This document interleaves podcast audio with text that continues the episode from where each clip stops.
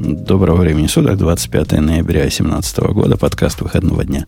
Радио Ти, выпуск 573, как напомнил Грей, а, собственно, тут не только Грей, но и все остальные, включая ту самую, которая приходит незванно и начинает диалог тут то с одним, то с другим, то с третьим. Ксюша, несмотря на то, что не звали, хорошо, что пришла. Так и дальше поступай. Э, я, можно я, Ксюша, за тебя отвечу? Несмотря на то, что мы Женю тоже не звали, хорошо, что он тоже пришел. А про меня никто в комментариях не пишет «долой». Не, ну то есть пишут, ну просто я их уже всех истребил.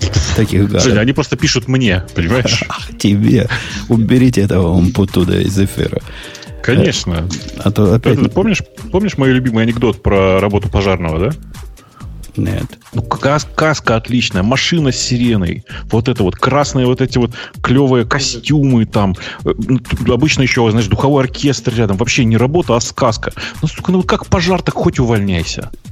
Так вот, про Умпутуна это, это точно так же. Вот все вроде бы хорошо. Но как подкаст начнется, так хоть выключай. Особенно, когда я нажимаю на поперечную клавишу, которую я сейчас нажму. Ну, реально, большая поперечная ну, клавиша Enter. Нажимай. Это шоу создано при поддержке Digital Ocean.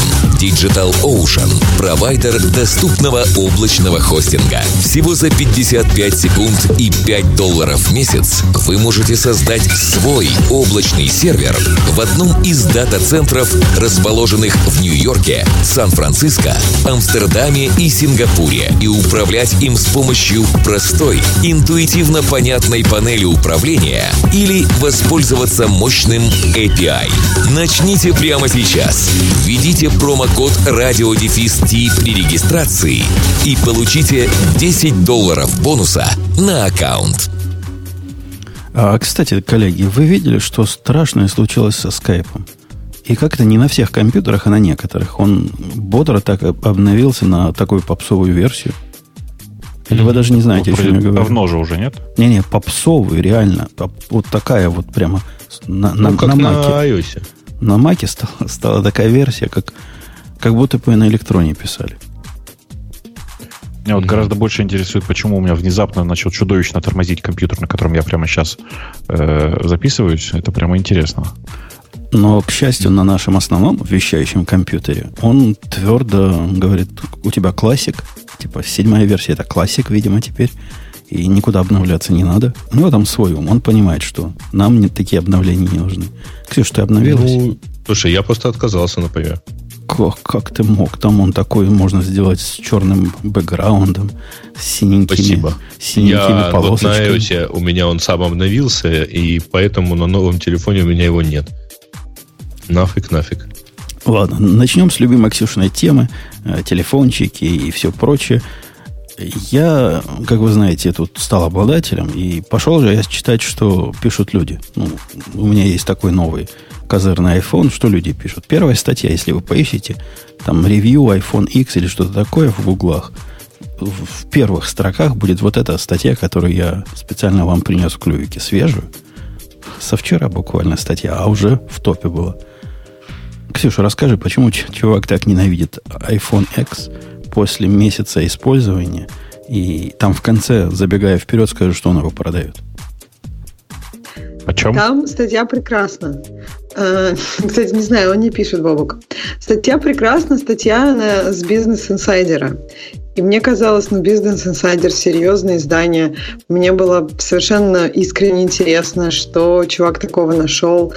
Прям как-то задумалась об этом. Но читая статью с первых строк, понимаешь, что ну, с чуваком, на мой взгляд, с самим что-то не совсем точно. Я просто опишу, что он делает. Он, например, сравнивает iPhone э, с женитьбой. Э, говоря про устройство, он говорит, я влюбился, там, потерял память, я ненавижу это устройство. Ну, про разное. Дальше, ну, то есть вот очень... А, и у него просто какой-то прям, я не знаю, волна удовольствия по нему пробегает, когда он открывает коробку. И когда он в конце пишет в последних строках, что вот я понял, что мне не обязательно быть на, там, на, на вершине технологий, мне нужно просто устройство, которое для меня работает, ну я подумала, чувак, с этого и надо было начинать. То есть, мне кажется, что там очень... То есть, конкретно, что было по существу в этой статье, это две вещи.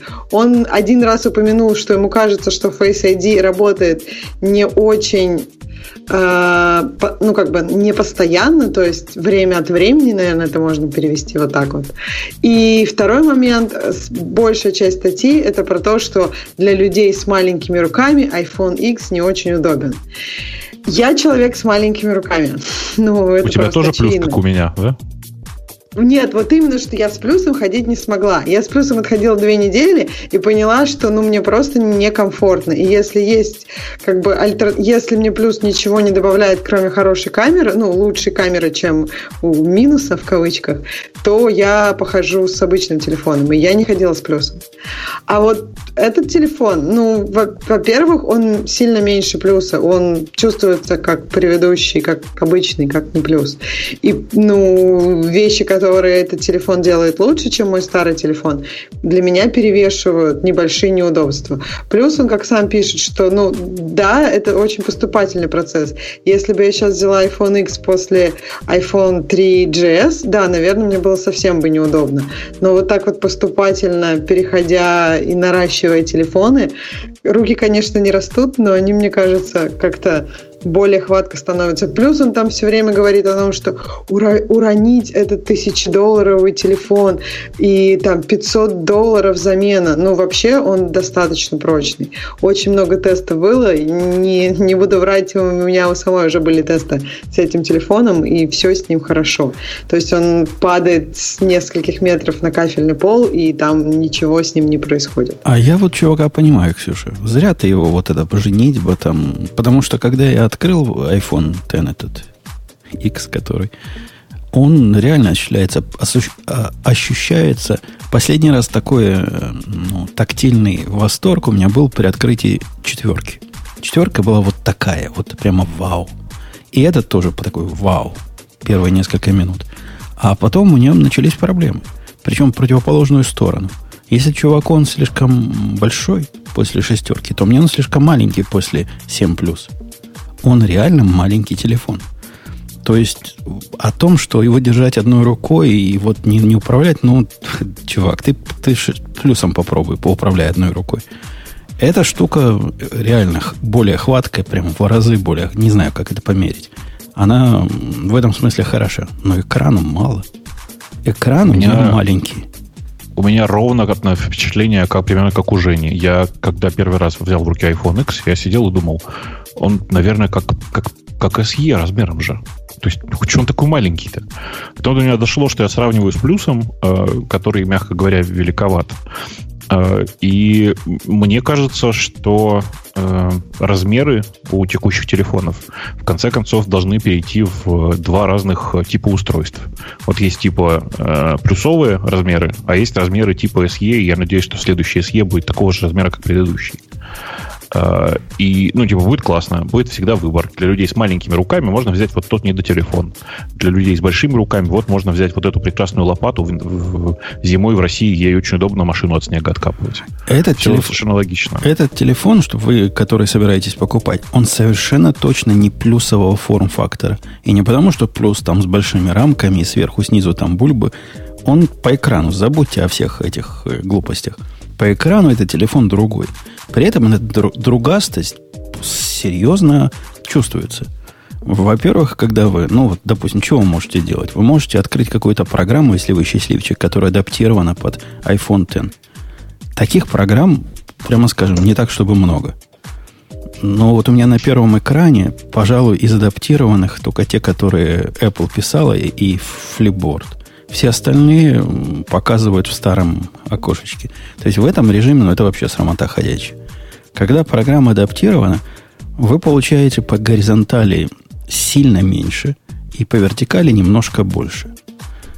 Вопрос прямо спорный, насколько с этим удобнее жить, но я не нашел никакой особой проблемы пользоваться для чтения новостей вот этим телефоном. Букв действительно кажется поменьше, и по ширине информации как-то меньше влезает, по высоте чуть больше. А, не так плохо, как на шестерке, как без плюса. Не так. Но не так хорошо, как на плюсе. Реально мало а, экрана. Да, я, знаете что, я бы предложил вернуться к теме, собственно говоря, статьи. Почему человек остался недоволен? У меня есть э, объяснение, я его для себя сделал еще до этой статьи, и это объяснение, рассказывающее, почему, в принципе, этим телефоном на самом деле пользоваться неплохо. Э, дело в том, что iPhone просто начиная Apple, начиная с выпуска вот этого iPhone X, открыли, э, как бы это сказать, параллельную ветку, знаете, вот, типа у меня, я живу на, довольно часто на nightly версиях браузеров, на nightly версиях программ. Почему? Потому что это обычно э, штука, которая по фичам своим опережает мейнстрим на полгода, а иногда и на год ну, типа, вот в случае с браузером, например, прямо, прямо очень хорошо видно, что когда ты живешь на канаре билдах Chrome и на Firefox Nightly, ты живешь на полгода, 9 месяцев вперед того мейнстрима, к которому мы в конце концов придем. И iPhone X это на самом деле устройство для таких вот людей типа меня. Для людей, которые э, готовы на то, что они будут жить немножко впереди, несмотря на то, что при этом им приход, придется немножко страдать. Страдать вовсе не из-за размеров экрана, а из-за того, что, ну да, у меня тоже есть ощущение, что все местами сыровато. Но э, за этим сыровато проглядывается будущее. Непонятно, почему я должен от этого будущего отказываться. А, не, сыровато, не сыровато, это дело десятое. Ну, допустим, добьют. У меня тоже есть свои претензии к Face ID, хотя по большому счету оно работает лучше, чем я ожидал. То есть, ну, реально крутая штука. И вот этой проблемой, о которой ты рассказывал, вот если в автомобиле прицепишь, как оно будет, нет такой проблемы. Я специально вчера покатался с ним, только глазом туда вниз, и он понял, что на него смотришь, и разлочился. Хотя дико раздражает, ну почему не сделать где-нибудь в, в, в установочках по взгляду не только разлочивайся, но и заходи на, ну, туда, чтобы свайп не делать. Угу. Ну, почему бы такое Это не у тебя просто привычка, оставшаяся, кстати говоря, э, от э, э, относительно недавно, это относительно недавняя привычка, когда надо было еще раз нажать на кнопку Home. Ну, вот, вот где надо было на кнопку Home нажимать, там, там же была опция, типа разлочивать по нажатию пальца. И не надо было второго движения делать. Кладешь палец, и оно раз, там была птичечка, и доходит вот в этот экран, где, где иконки. Не помню, как он называет. Почему здесь Хо, такого нет? Да. На спрингборках. Может, для того, чтобы нотификации тебе почитать. Ну, то есть, если у тебя много нотификаций, у меня обычно есть такое, что я их читаю, а потом только могу свайпнуть. Но вообще я с тобой согласна. Удобно было бы, скорее всего, если ты так глянул, потому что нотификации можно тогда сверху вытянуть, если хочется. Ну, то есть, Не, ну... как опция наверняка было бы удобно.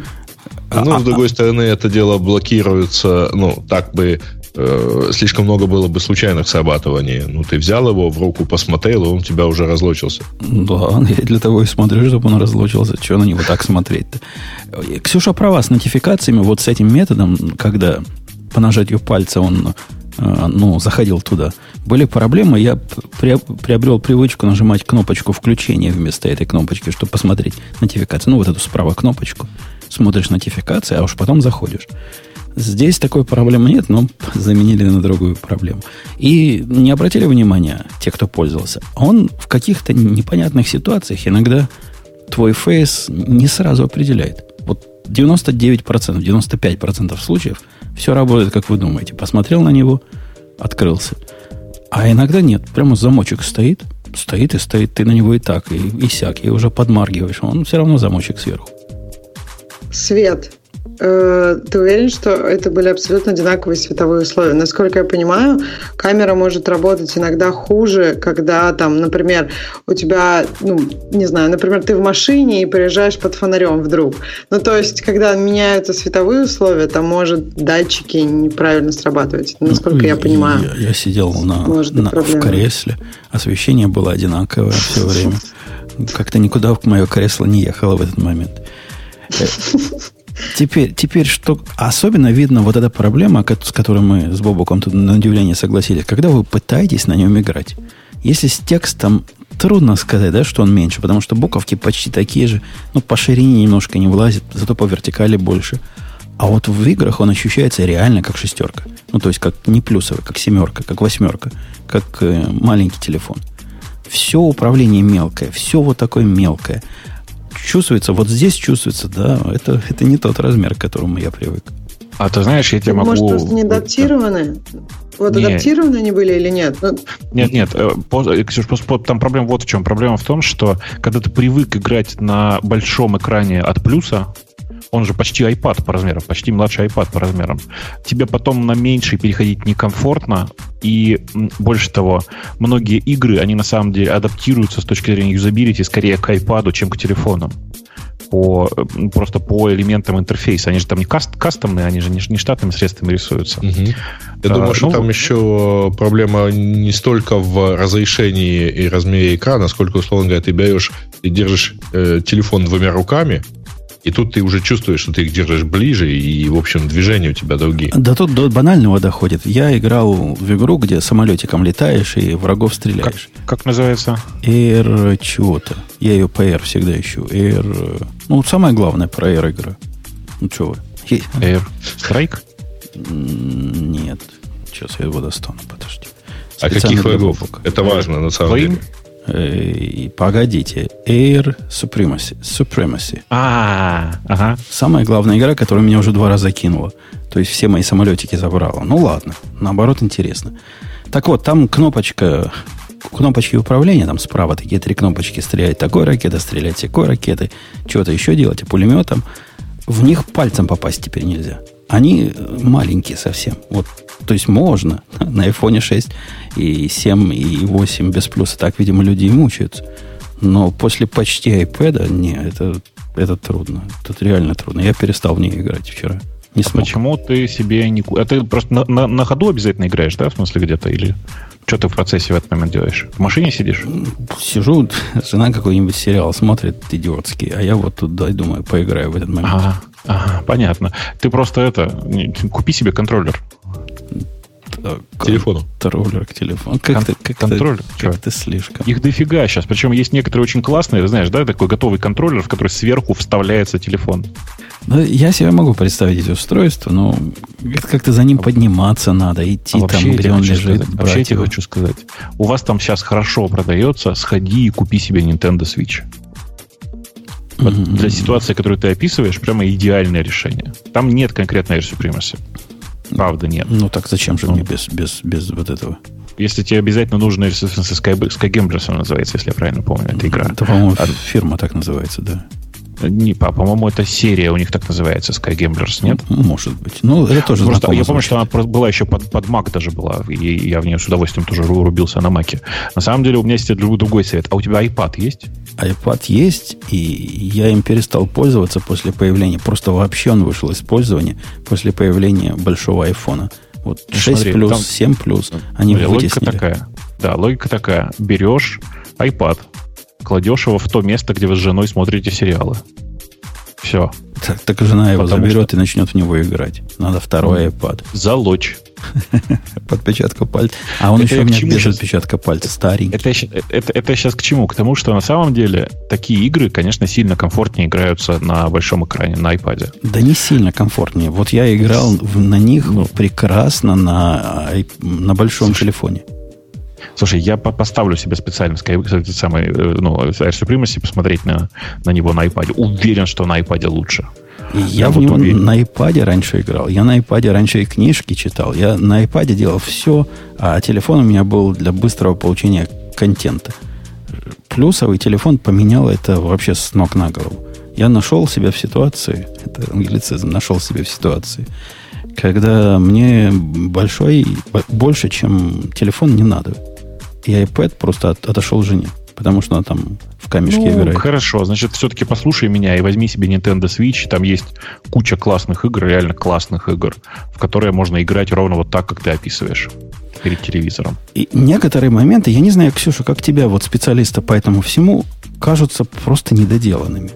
Вот, например, э, как включение в режим многозадачности, когда вот эти иконочки, ну, не иконочки, а экранчики видишь, оно просто с дрожащими руками не сделать. А после этого попробуй закрыть программу. Это я гуглил для того, чтобы узнать, как теперь сделать force close.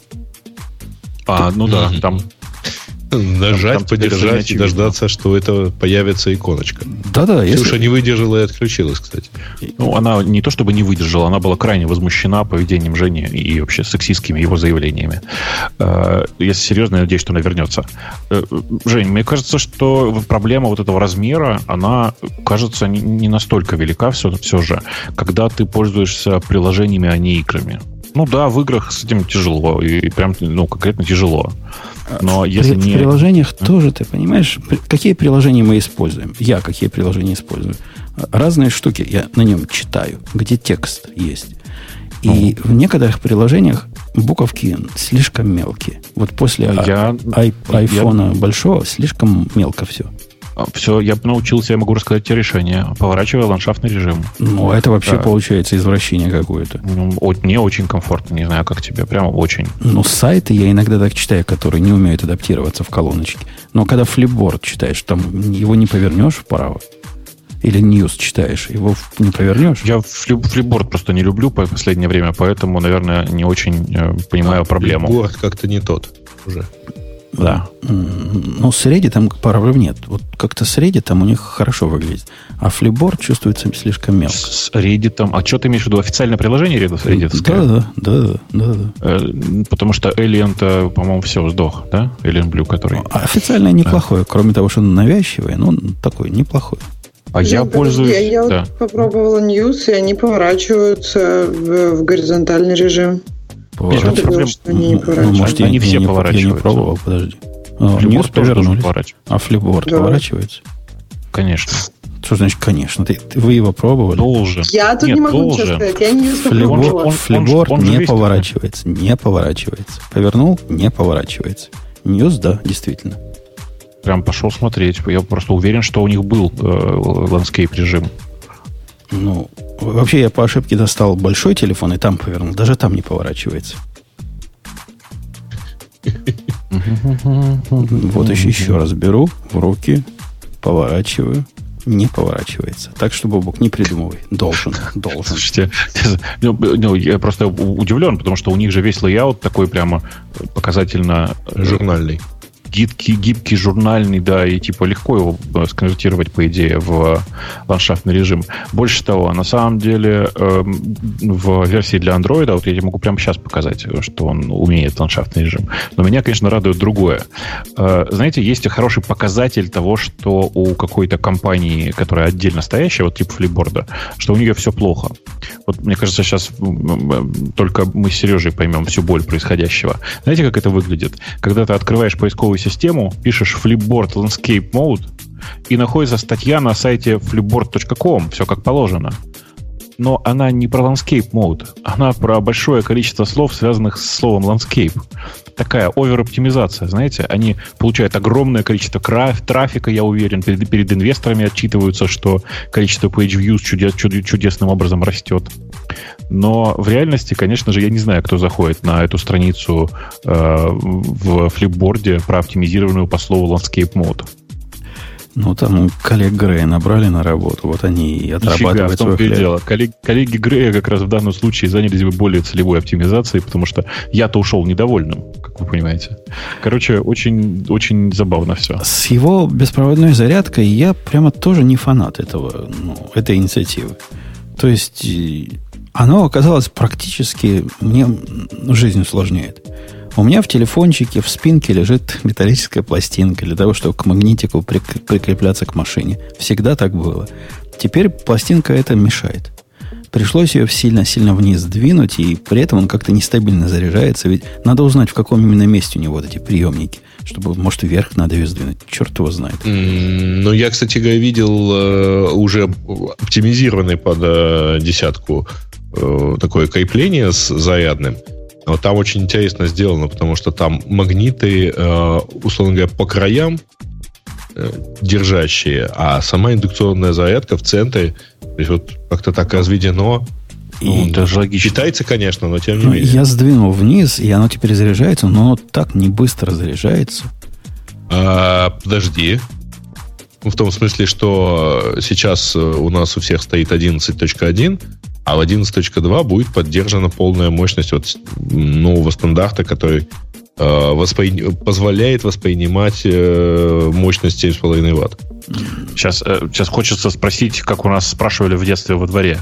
А ты отвечаешь за то, что в 11.2 все добавят? Слушай, ну если они прошли... Ну, на самом деле это было в, уже где-то в обзоре беты. А если они умудрились прошивкой убрать э, не срабатывание телефона, ну, экрана на минусовой температуре, Хотя я вообще не понимаю, как это можно софтом починить. Но это как раз я понимаю, как можно софтом починить. Мне тоже кажется, бага была просто в софте, Конечно. а не в хардвере, понимаешь? Это была бага в софте, которая проявлялась только при определенных условиях э, температурных. Так бывает. Э, у, меня на самом деле, ну, как бы есть сильное подозрение, что качество, скорость заяв и зарядки сильно не изменится. На самом деле, если у вас есть беспроводные, э, беспроводная зарядка в других устройствах, ну, типа вот у меня вот Android сейчас лежит на столе с беспроводной зарядкой, там тоже все не очень быстро. Мне кажется, что это просто сейчас текущий уровень э, производительности беспроводных зарядок. И, нет, ну, это для тебя хорошо, который, было хуже. который знает, как оно у всех остальных. А мне показалось, положил я туда на зарядку, а он как был 85%. Через полчаса пришел, но стало 87%. Но думаю, как-то, как-то да, что-то не быстро. Наверное, в ну, конце концов зарядиться очень, до конца. Э, Жень, ну, во-первых, надо честно сказать, что в десятке гораздо лучше, гораздо больше по емкости батареек. Она действительно медленнее заезжается, если сравнивать там с э, предыдущими айфонами.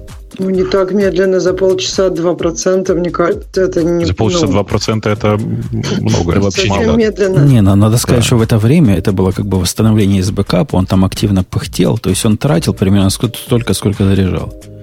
Он а, всякие программульки ставил. уже оправдал, да. Да, да. И а, я не говорю, что это ну... плохо. Я говорю просто, я не ожидал, вот э, будет так медленно. Думал, будет лучше. Ну, э, ты, ты же знаешь, да, историю про то, что новые э, эти фейсбуки вторые, э, как выяснилось, внезапно под нагрузкой умудряются разряжаться быстрее, чем заряжаются. А, ну, а они попробовали. явно внутри Android. Я, я же рассказывал, там, да, как у меня была ситуация. Да. Да у них внутри macOS Windows 10, но в данном случае они равноценные. Э, у меня, знаете, короткое замечание по поводу того, что происходит в этот момент в нашем чате, потому что э, чатлане у нас периодически очень смешные, они начинают говорить, ага, и эти люди смеялись над э, нашими, когда мы начали обсуждать, Жене, размеры восьмерки, что эти люди смеялись над огромными лопатофонами. Да я и сейчас над ними смеюсь.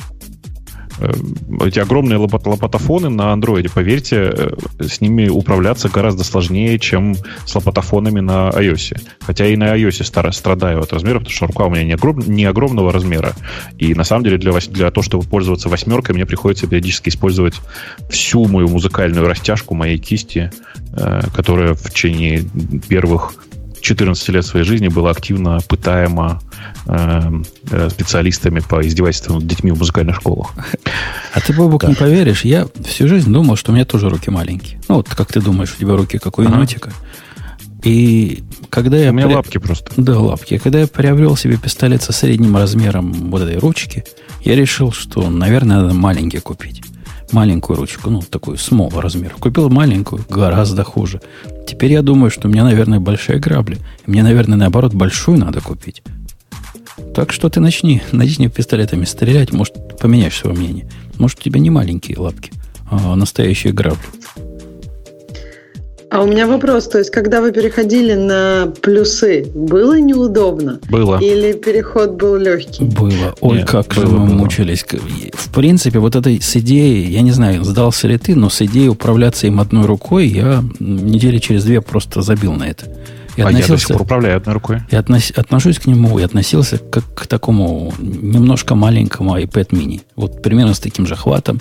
Но его не схватишь одной рукой особо удобно, iPad mini. Этот можно но управляться надо вторую. А, я, в принципе, управляюсь одной рукой. А, меня очень бесит то, что Apple выпилила после результатов пользовательского тестирования фичу, которая мне так и нравилась в одной из бет. Я не знаю, помните вы или нет, была э, прекрасная клавиатура, э, которую можно было заузить. Помните такую историю?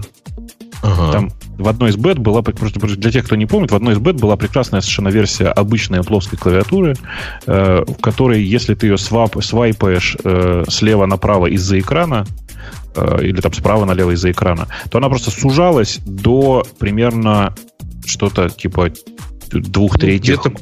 Не, не, не, чуть больше. Побольше, получалось где-то процентов 20 экрана. Как раз получалось да, э, типа на 20 один палец. Она становилась, становилась на 20% уже по, по горизонтали, собственно говоря. И, и э, то дикое желание, знаете, было как-то бы эту фичу вернуть. Но, к сожалению, мне кажется, что количество людей, которые реально пользуются клавиатурой одним пальцем, видимо, стремится к нулю на плюсах, и поэтому никто не переживает. И они ее просто отпилили, эту прекрасную фичу. Я Подожди, а она была вот еще где-то месяца два назад, нет? Ну, сейчас она не работает. Ага, ясно. Она не работает довольно давно, если что. Вообще самым большим шоком для меня при э, получении этого айфона, в отрицательном смысле шоком, была некая самсунгщина и гугловщина процесса э, инициализации этого айфона. Я уверен, она не связана с конкретным айфоном. Я уверен, она не связана не у всех так. Но, но представьте мое удивление, когда, попытавшись из коробки достать iPhone, я все шаги сделал как надо. Он говорит, о, говорит чувак, сейчас мы будем восстанавливать твой бэкап, но тут проблемка проблем. Бэкап твой на версии там 11.2, а на этом телефоне 11.1. Сейчас мы тебе 11.2 накатим. И вот этот процесс э, отказался работать. То есть он сделал download всему, потом делал где-то минут 40, наверное, verification. После этого сказал, что-то не смогла. Что будем дальше делать? А дальше выбора особого нет. Можно сказать, сделаю позже. Или, значит, попробуйте еще раз. Попробуешь еще раз то же самое. Сделаешь позже. Ничего, он дальше не идет. То есть, пока ты этот этап не пройдешь, дальше из этого визарда не выйти. Я уже так и сяк. Ну, с десятого раза, ну, каким-то чудом после пяти... А, после пяти сбросов, я вам скажу дальше анекдот. Я в 911 позвонил этой штукой. То есть я попытал, попытался эту штуку сбросить таким же способом, как всю жизнь мы с вами сбрасываем телефоны, э, ну, обычные. До, до икса. То есть И нажимаешь, ты на него не смотрел? Он же там так, говорит. Нажимаешь одну кнопку сбоку, кнопку держишь, он ресет делается. Этот держишь, ресет не делается, и начинает он вот эти обратные минуты отсчитывать. Но я же ресет сильнее держу, думаю, сейчас же сбросится. Нифига. Он успел в 911 позвонить. Я увидел, что бывает, когда ты вот так позвонишь. Пишет. Он, он пишет, он, он гудит, пишет. он обратный отчет, но я же ожидал, что ну, я сейчас брошу его, он не успеет позвонить. А он теперь не сбрасывается. А, то есть ты не понимал, что твои действия вызывают звонок? Я понимал, что мои действия... Но я, я думал, если я дальше а, буду держать... он все-таки закончит. Он, да, он забьет на это а, и будет как, как ожидаемо, как раньше. 9.1 мне перезвонил обратно. И сказала тетка, мол, говорит, это офис шерифа звонит с вашего. Такая тетка ленивая, знаешь, так вот. Видимо, таких звонков и много Тебя приходит. уже убили, пока ты пока опять звонил. Говорит, чувак, с твоего телефона позвонили. Ну, что-то мы сомневаемся, что это был настоящий звонок. Может, ты случайно нажал? Если случайно, не, не морочь голову. А если, а если на самом деле, ну позвони нам еще раз на 911. Надо было еще верификационную ссылку на e-mail отправить. Пройдите по ссылке, чтобы А у меня же было так же, даже еще хуже. У меня весь вот этот вот как бы сетап айфона занял 8 часов. Ну, то есть просто кусочками, я не сидела все 8, но просто я была в шоке, как это действительно. Мне это напомнило очень Android, который там кишочками, вот у них там раньше такая была формочка, где там он что-то скачивает обновление, и у Android там кишочки идут. Вот тут было очень долго и то же самое. То же самое он сказал, бэкап у тебя новее, давай сейчас я его накачу, не смог. Потом в итоге у меня все закончилось iTunes, restore'ом телефона, потому что у меня в итоге почему-то он накатил бэкап, вроде как сказал, все хорошо, но у меня никакие location сервисы не работали. И он говорит, и когда я его попробовала ребутнуть, но ну, я знала, какими кнопками ребутать, я не пыталась сделать это старым вариантом. Э, он, э, когда ребутнулся, когда включился, сказал, не-не-не, я не могу так работать, мне нужен iTunes. А я в это время была совершенно ну, далеко, и мне было неудобно. И, в общем, в итоге я осталась за кирпичным телефоном, но потом все продолжила, и вот после 8 часов и, не знаю, там, 10 попыток все работает. Я тоже из iTunes, вообще... из iTunes восстановил, да. как и ты, потому что, ну, вот меня все это достало. Сказать, что 8 часов нет. 8 часов не было. Ну, часа, наверное, за 2 все, он накатил все, что надо. Примерно где-то так. Я прямо чувствую себя гордым за то, что я решил совместить это дело с капитальной уборкой и просто его настроил с нуля. Ну, мы Причем очень, у него очень интересно получилось, потому что я, у меня рядом лежал предыдущий телефон. Он сказал, «Э, тут у тебя рядом iPhone 7 лежит, может с него перенестись? Я сказал, ну, типа, наведите, там появляются, соответственно, коды на это. Я его навел, он перенес все... Сейчас дайте вспомнить. По-моему, он перенес весь кичейн, э, много настроек, а потом сказал, так восстанавливайте с копии. Я сказал, ни в коем случае, только как новый. И он совершенно спокойно, в общем, через полчаса он был совершенно готов к использованию. Ну да, но потом все ставить по новому. Не, мы слишком ленивые. Мы... Не, ну у меня просто такое количество, я, это уже не первый, даже не второй, не третий год, когда я восстанавливаюсь из старого бэкапа.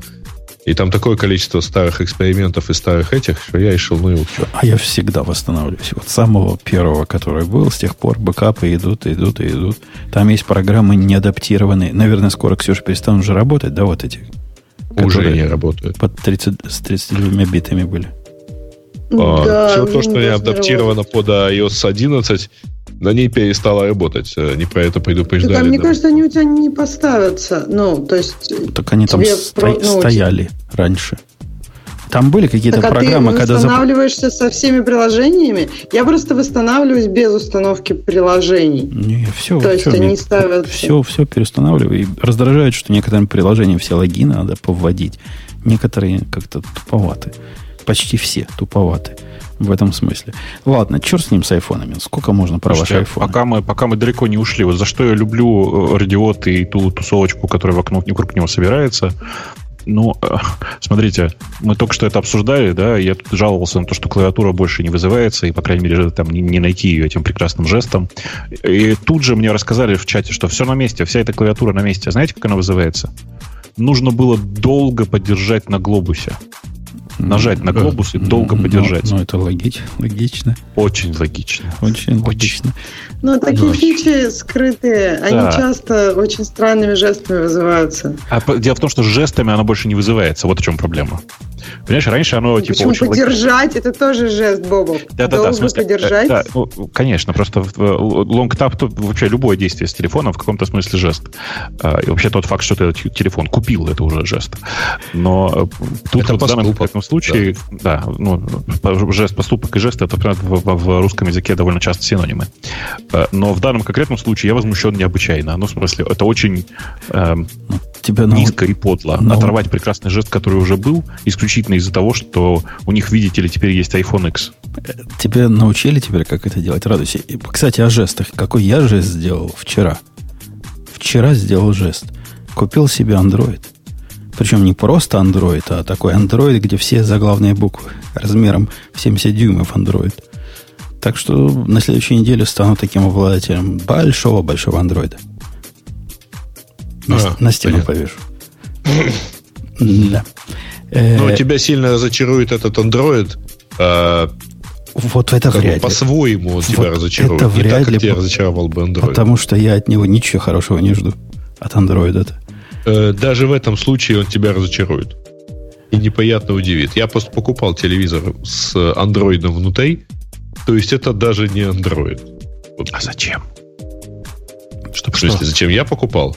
Ну, зачем вы покупаете телевизоры с андроидом внутри? Потом... В моем случае мне нужен был телевизор там для презентационных целей, и это оказался самый дешевый, кстати говоря, телевизор, хотя и Philips.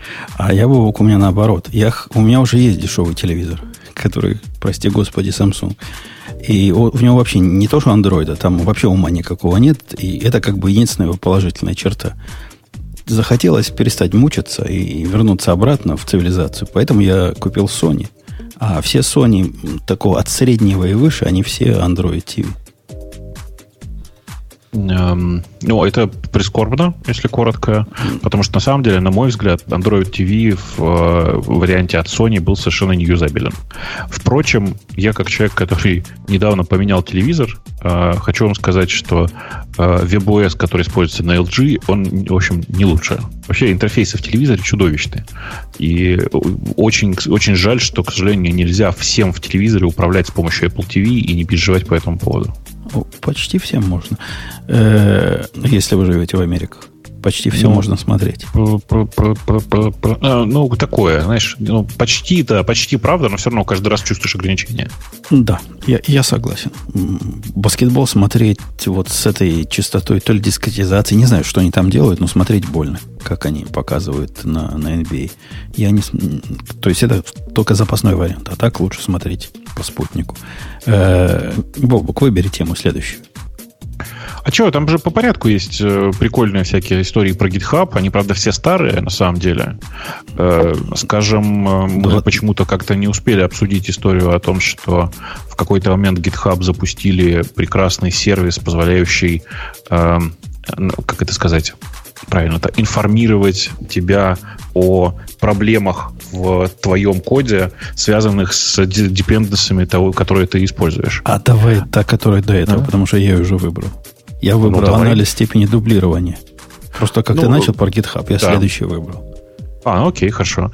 Э, действительно, тут получилось такое, такое, такое получилось забавное исследование э, про э, количество, я бы сказал, дублированного или заимствованного кода в разных репозиториях. И там довольно прикольно вообще на это посмотреть, потому что они дублирование этого кода по-разному считают.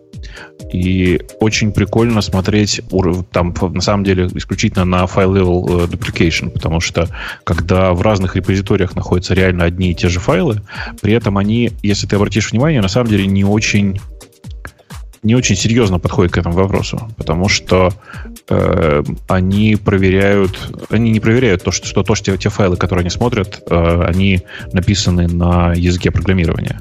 То есть большое количество дубликейшенов во всех таких системах связано с тем, что лежит какой-нибудь общий текстовый файл из серии license, который, mm-hmm. который всех оноет. К счастью, конкретно со случае с лайсенсом здесь обошли, в смысле здесь такие э, там, файлы типа license to do и, и readme поубирали к чертям собачьим. Еще ноли, ноли, ноликового размера тоже поубирали, они где-то писали. Тоже, говорят, да, да, много да. было таких совпадений. Да, ну, очевидно, потому что, типа, есть файл authors, который может быть пустым, потому что его никто не заполнял по какой-то причине. А, ну вот, но вообще, конечно, когда смотришь на количество продублированного кода, начинаешь довольно сильно нервничать. При этом есть очень интересный момент, а, показывающий, я бы сказал так, очень интересно вот что, что в среднем в программах на Java количество заимствованного кода существенно ниже, чем мне предполагалось с самого начала. А чемпионом по-прежнему, кажется, является JavaScript. А не потому оно меньше. Я так понимаю, проблема, то есть не проблема, а вот такой положительный результат у Java связан не с тем, что там cut-paste не делают. Там это о, индийское программирование. А в том, что там развита система пакетирования. И вот эта идея, как у, у чуваков на JavaScript, где они половину ноды себе включают там в виде локальным. Так в Java не делают уже очень давно. Я думаю, что дело не только в этом. Я думаю, что дело в том, что еще все, кто пишут на Java, в отличие от людей, которые пишут на JavaScript или там на Python, все поголовно пользуются IDE, в которых очень развиты средства для рефакторинга. А вы же понимаете, что в данном конкретном случае переименование, функ... переименование названия функции достаточно для того, чтобы считать, что это другой код. Он не идентичный. Ну, если Не, ты ну, там взял... есть какая-то в фазе логика у них, по-моему, в описании. Э, ты почитай. На самом деле, я читал это исследование. Подожди, Нифига подожди, не... Бобок, да. ты, ты не прав. Я не вижу, как это помогает. То есть, если большое заимствование откуда может быть? Например, тебе надо с Mongo работать, и ты себе впендюрил вовнутрь э, весь монговский драйвер. Ну, вот, не, вот такое не, в Go просто направо и налево Просто Нет, это вендоринг конечно, называется. Наверное, наверное. В Go наверняка, Бобок, в Python так то, никто что... не делает. Ну, да, подожди, да. я вот просто хотела сказать, они же там пишут, какие библиотеки встречаются очень часто. И, например, вот в C++ всю картину портит как раз Boost. Потому что люди копируют себе Boost, там может немножко так, поменять. Смотри, но банально, случае, а да. вот в Java таких библиотек нету. И, а в Python просто это очень разные библиотеки. То есть нет такой какой-то одной, которую все копируют, но, скорее всего, копируют просто разные. Не, я думаю, что это дело вот в чем. Дело вот. Дело в том, что э, большая часть э, буста это H-файлы, ну, в смысле хидера. Конечно же, у тебя большой соблазн не нести его отдельно, а просто скопировать к себе. В случае с Java э, ты просто это кладешь куда-то внутрь, ну, берешь какой-то скопипащенный кусок, копируешь его внутрь и не паришься. Мне просто кажется, что копирование, точнее не так, что дублирование на уровне целых библиотек, оно на самом деле не такое большое. И когда вы смотрите на файл level, конечно, это копирование тестирование, в первую очередь, готовых библиотек или готовых э, решений откуда-нибудь. Слушайте, там, ну, я прям понимаю, откуда там такая статистика, потому что я вот смотрю на чистый дистрибутив того же WordPress, и там лежит полная jQuery, и там лежит TinyMC, О, и... это никто не считает. Нет. А, а подождите, а вот, вот JavaScript, да. который поразительный результат абсолютно показал, это связано с тем, что они действительно какие-то лефтпэды направо и налево включают туда вовнутрь. Я правильно понимаю? Ну, я думаю, что да. Я думаю, что туда притаскивают не типовые, не самые типовые библиотеки, то есть это не jQuery, там не Angular, который в куче JavaScript проектов лежит прямо внутри всего этого хозяйства. Хотя, а, да нет, они вот, как смотри. раз пишут в этой статье, что Angular как раз... JavaScript не поражает само число, то есть 3% всего кода уникальное, а остальные 97% это просто копии того, что есть. И вот это даже вот просто по файлам, это, мне кажется, какой-то дикий результат. Короче, мне кажется, что само это исследование, оно не показывает ничего ни о языках, ни о средах. Э, оно скорее показывает про те нормы, которые приняты у соответствующих программистов. Нужно же понимать, что люди, которые пишут э, на JavaScript и для веба, в, средне, в среднем, уточняю сейчас, не, не пытаюсь сказать, что все программисты на JavaScript такие. Это люди, главная задача которых по-быстрому добиться результата. А если для этого нужно по 10 раз скопировать и накидать сюда в, в библиотеки, а потом в, смержить их в один прекрасный удобный файл, ну, нормально. Э, мне, мне кажется, ты не прав. Мне, я не думаю, что это от того, что э, так, э, шмяк-шмяки в продакшн. Мне думается, это от того, что в разных языках, вот, которые сильно отличаются, есть разные подходы именно к пакетированию. И поэтому Java тут так хорошо выглядит, потому что у нее вот такая, я не говорю, что она хорошая или лучшая, у нее вот такая система пакетирования. Но ничего особо плохого тем, чтобы, например, вендорить dependency с арцами, что вот этот процент сильно ухудшит для того же Go, я тоже не вижу.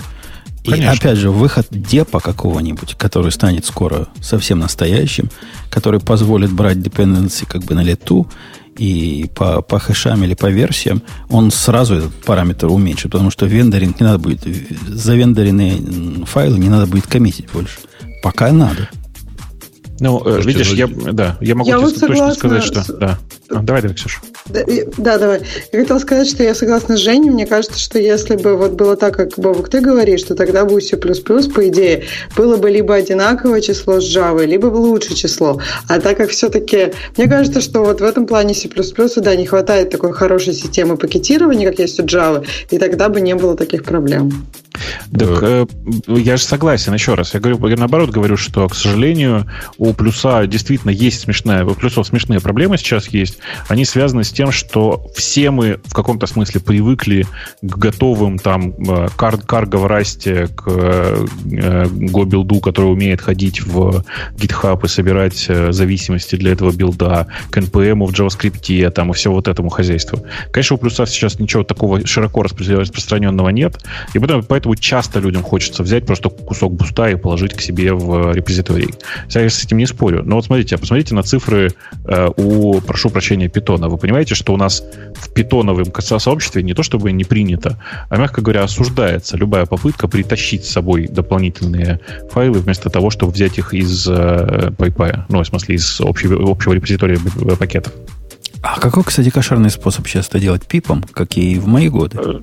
Э, ну, типа, ты видишь, пип это же не средство, на самом деле, для нормальной работы. Есть пипенв, если тебе интересно. Хорошее название, да? Пипенв. Пипенв. Э, пипенский член, как известно. Э, в котором очень, на самом деле, удобно пользоваться. А что не так с пипом? Там, по-моему, можно я сделать расскажу, файл э, Смотри, нет, нет, дело в том, что, дело в том, что еще. Нет, дело в том, что pip э, как таковой он устанавливает э, обычно короче, он либо используется вместе с virtualenv, либо устанавливая system-wide, system-wide э, все библиотеки. А это, на самом деле, не самый правильный способ, в общем. Ты же бывает такое, что хочешь... Нормальный способ. Все чуваки Если в докере тебя... запускают.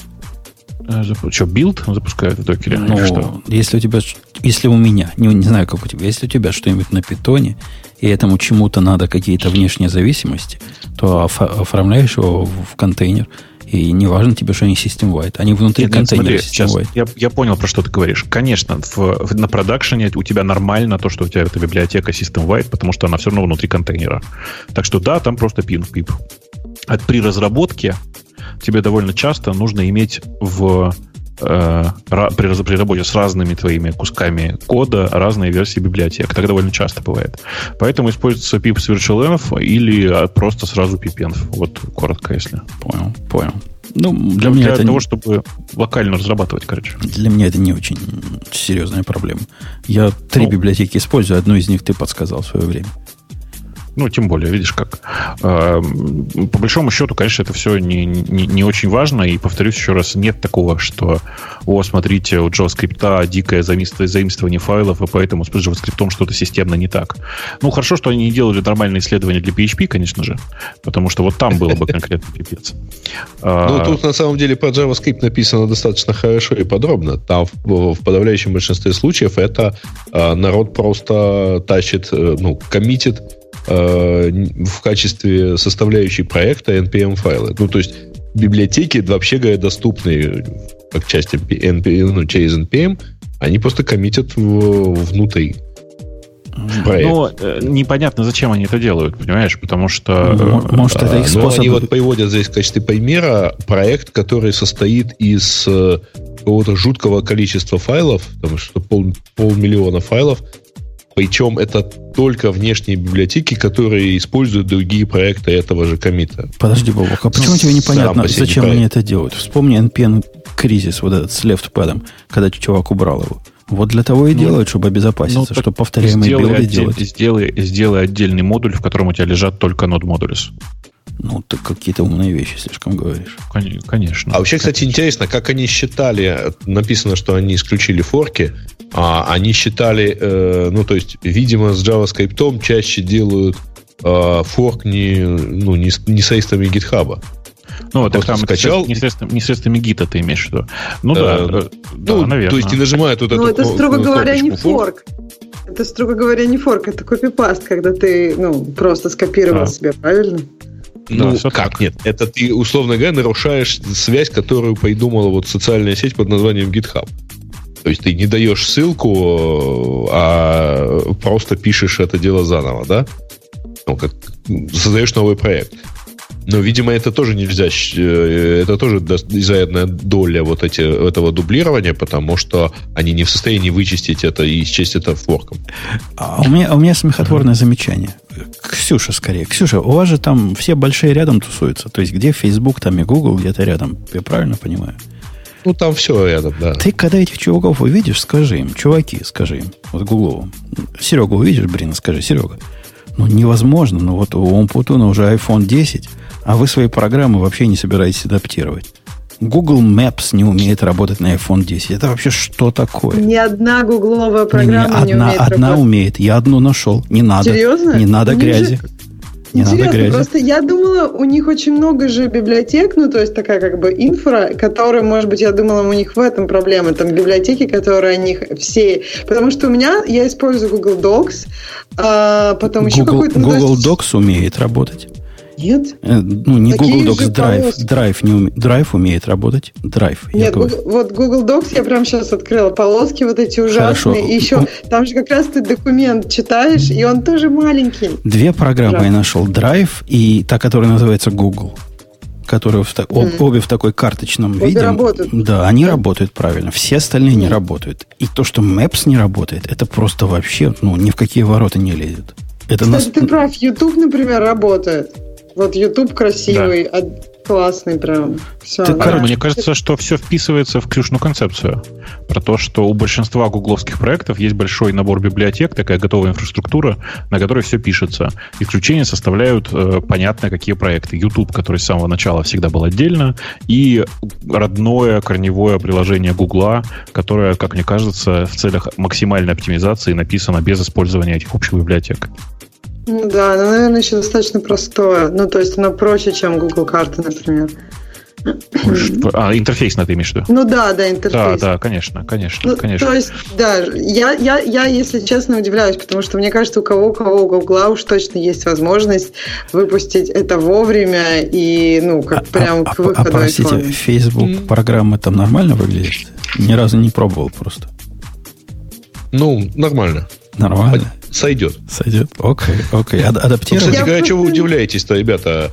Google э, свою кастомную клавиатуру для iPhone пилил, по-моему, два года. После того, как, ну, после iOS 8. Что удивительного-то? Тоже год будут пилить. Э, окей, пойдем на следующую тему, которую Бобук там раньше выбирал. Google GitHub добавил средства информирования о уязвимостях в репозиториях, а я бы так смело не говорил. Вот, о Конечно, нет. Э, статья совершенно неправильно описывает, э, что сейчас происходит. Э, они придумали довольно правильную, на самом деле, штуку. В, если вы зайдете в настройки своего репозитория, там есть теперь такой раздел, который называется Dependency Graph, который показывает зависимость зависимость вашего репозитория от других э, репозиториев, на самом деле. Вот правильно, наверное, вот так сказать будет. Э, и если есть известные уязвимости в тех репозиториях, на которые вы ссылаетесь, или в которых, или в которых используются внешние публичные библиотеки, про которые известно, что в них есть уязвимость, то вам будет показываться надпись о том, что у вас есть потенциальная Э, проблема с security в ваших dependency. Но думаю, что вообще история с dependency графом совсем не про это. Фишка, фишка, конечно же, с dependency графа вообще не в этом. И надо сказать, что dependency граф и как side-эффект вот эти уязвимости, ну, которые просто надо быть ленивым было бы, чтобы не прикрутить, работает только для JavaScript и Ruby пока. Да, э, ну, на самом деле работают для обоих языков, которыми пользуются при разработке GitHub ребята, и я надеюсь, что потихонечку протянут во все остальное. Там и Python напрашивается, и Go напрашивается, очевидно совершенно. Э, и, ну, по-моему, это совершенно классная фишка, фишка сама по себе. Если они это сделают, они еще больше расширят э, свое влияние, я бы так сказал, потому что э, до этого почему-то никто из средств для работы с кодом не задумывался на тему вот этих вот анализа вот этих dependency, которые внешние за пределами твоего репозитория. Так что, по-моему, подход классный. И нам правильно говорят, что такое ощущение, что мы эту тему обсуждали. То ли они собирались это выкатить, а мы обсуждали. Да, да, Я помню такое было. Это. Я только хотел да, сказать, что на самом деле это очень старая тема. Да. Да, а сейчас они это сделали. Все-таки как бы немножко другая тема. Тогда они сказали, мы сделаем это через там, сколько-то месяцев, а сейчас они сделали. И в 2018 году сейчас они обещают это сделать для питона. Про Go они ничего не говорят, но для питона уже у них в планах, и это, мне кажется, здорово. Слушайте, а вы представьте себе, насколько большая проблема будет, если GitHub в какой-то момент по непонятной причине, например, уйдет в outage, ну, в смысле, перестанет работать на долгое время. У вас же ведь тоже, наверное, как у меня, да, огромное количество в, при разработке пакетов, которые прямо напрямую тащатся с GitHub. Нет. Ты, у тебя все, все твои, все, что собираешь на Go, оно не на GitHub лежит?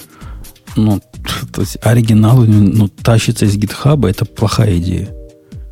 То есть, ну, прямо ага. конкретно плохая идея. Я уже много-много лет вендорю все, все свои зависимости. Как только у меня программа, ну, я, я ее готов для того, чтобы закоммитить, вот до того, как я ее первый раз комичу, я комичу с вендорингом. Прямо у меня в вендоринге все лежит. И никакого гитхаба ему не надо, чтобы полностью собираться и постоянно одинаковый результат давать. Да я скорее о другом, потому что когда ты э, начинаешь пользоваться какой- какой-то новой библиотекой, например, или еще чем-то, э, и внезапно обнаруживаешь, что все, что ты, все, что тебе нужно для того, что ты называешь вендорингом, все равно всегда скачивается с GitHub. И э, на какое-то время, я просто уверен, что если сейчас на какое-то время выключить GitHub по какой-то причине, то там нодовская комьюнити вообще чуть не помрет, потому что там все просто с GitHub тащится. Э, неправильно говорю. Э, все собирается через GitHub. А, и у ребят, которые пишут на питоне, вот модули для питона, у них такая же история. Огромное количество Ни всего. Ни один из моих проектов, ни рабочих, ни частных, не пострадает вообще ни, ни на грамм, если завтра отключится GitHub на час, на два, на десять, на сутки. И, а была же история в России с отключением GitHub. Не, не только Нет? в России. Она, она была да. везде история. Мы обсуждали это, и как у меня билды упали, когда GitHub не работал. Я после этого научился не доверять GitHub. С тех пор мне GitHub не нужен. Ну, понятно. Нет, я к тому, что на самом деле уровень зависимости нашей от GitHub, наверное, сравним с уровнем зависимости от Facebook, я думаю. Эм, вообще, просто я, я давно уже привык к мысли, я отношусь к тому, что отношусь ко всему этому так. У меня есть три э, социальных сети, которыми я пользуюсь. У меня есть Twitter, у меня есть Facebook и есть GitHub, который, по-честному, если нормальная социальная сеть прям совершенно нормально. То есть я поймал себя на том, что я точно так же читаю свою, дальше кавычки, air такие классические air новостную ленту в гитхабе, точно так же, как я листаю ленту на Фейсбуке. Знаешь, типа, пойду на гитхаб, посмотрю, что там новенького произошло. Эм, да. Да, так, просто, просто, мне кажется, что у нас слишком большая зависимость от всех социальных сетей, включая GitHub. По поводу блеска и нищеты. Как то там тема была про, про нищету у тебя там выше? Не помню, с чем связано. Но я запомнил. Как, как-то сверху какая-то нищета была. То ли от того, что у них три языка. Что-то мы про это говорили. Э, ага. Я к тому, что... Я, кстати, слушайте, сейчас, пока мы далеко от этого не ускакали и не перешли к странным операционным системам и все, что, э, и все, что все с ним связано, я тут внезапно вспомнил, что есть один чудовищный момент в iPhone X, который прямо, прямо очень плохо, который прямо раздражает до ужаса. И он довольно смешной. У меня в последнее время очень мало времени на сон, ну, так, просто так, так рабочий график сложился. И вот когда ты просыпаешься, вот этот iPhone X просто отвратительный. Вот прямо реально отвратительный. Потому что раньше я делал как? Спокойно разлочивал с помощью Touch ID и там по световым пятнам, которые появляются, если прищуриваться, прищуриваясь, прищуриваясь смотреть на экран, как-то оперировал с тем, что там происходит. Э, ну, типа там, не знаю, переставлял будильник. Знаешь, как это по, по, по привычке бывает. Э, то сейчас с Face ID это не работает вообще. Во-первых, ты должен открыть, открыть глаза. То есть дальше это происходит что? Ты подносишь, ты слышишь, что, блин, как же задолбало все, думаешь посмотреть, посмотреть что происходит. Поднимаешь телефон э, в, на вытянутой руке над собой, открываешь глаза, и тут эта зараза включается и начинает бить тебе своим прекрасным ярким экраном по глазам, скотина. Ты что, ночью, ночью просыпаешься? если она включается, я, я же просыпаюсь иногда. Прос... Да, да, да. Не просыпайся ночью. Ты, ты лучше ночью засыпай, а просыпайся утром. Тогда тебя глаза а, еще бить не будет. Э, тут не он решает. По поводу блеска нищеты, тему про Station X мы совершенно точно обсуждали. И у них домен называется Station Rocks. Однако сейчас они... Э, это, я напомню, компания, которая типа от Linux нердов к Linux нердам пытается делать э, машины для Linux. А теперь они выпустили прямо флагман флагмана, который, прямо сказано, просто черным по-английски. MacBook Pro убийца. Просто All Beautiful MacBook Pro Killer. И, um, и да. да, и предлагают они устройство, которое у меня вызывает ощущение, что это похоже на вот тот дешевый Chromebook, который я когда-то же не покупал, а потом он оказался настолько дешевым, что пришлось выбросить. Вот такое же у меня впечатление от их э, рендерингов здесь. Э, ну, бог с ним с рендерингом. На самом деле, конечно, это очень я бы сказал, очень бедная железка. Вот я бы правильно так сказал.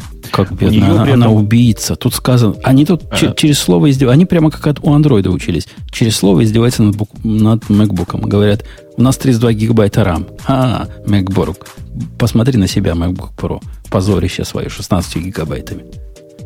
Ну, короче, смотрю я на... Это этот... который Manjaro, что ли? Э, нет, Manjaro это название линуксового дистрибутива одного из. А Нет, это, у них есть Station Manjaro X. Spitfire, который, да? Station Manjaro... X Spitfire оно называется. А, это, оно называется да. просто Station X, да. Да, Station а, X это название компании, да. а Spitfire это название этой модели. Да, это она да. есть. Manjaro, кстати, довольно забавный дистрибутив. Если вы его не пробовали ни, ни разу, то попробуйте. Он внезапно оказался довольно годным дистрибутивом сам по себе.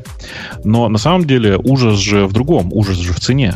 Я просто смотрю, когда на цену железки, которую я бы хотел себе э, в качестве вот этого э, MacBook киллера, э, я понимаю, что на самом деле я с этим ноутбуком никакого киллера MacBook не соберу. А почем, главное, почем продают? Uh, он стоит uh, базовая конфигурация 999, 999 фунтов на самом деле. Uh, и это прямо, ну, дорого, ты понимаешь, да? То есть, если выбрать 16 гигабайт, а не 8, правильно? Если выбрать i7, если выбрать... Я, я уже выбирал. 585 фунтов дополнительно. Да. Э, это на секундочку еще 900 долларов.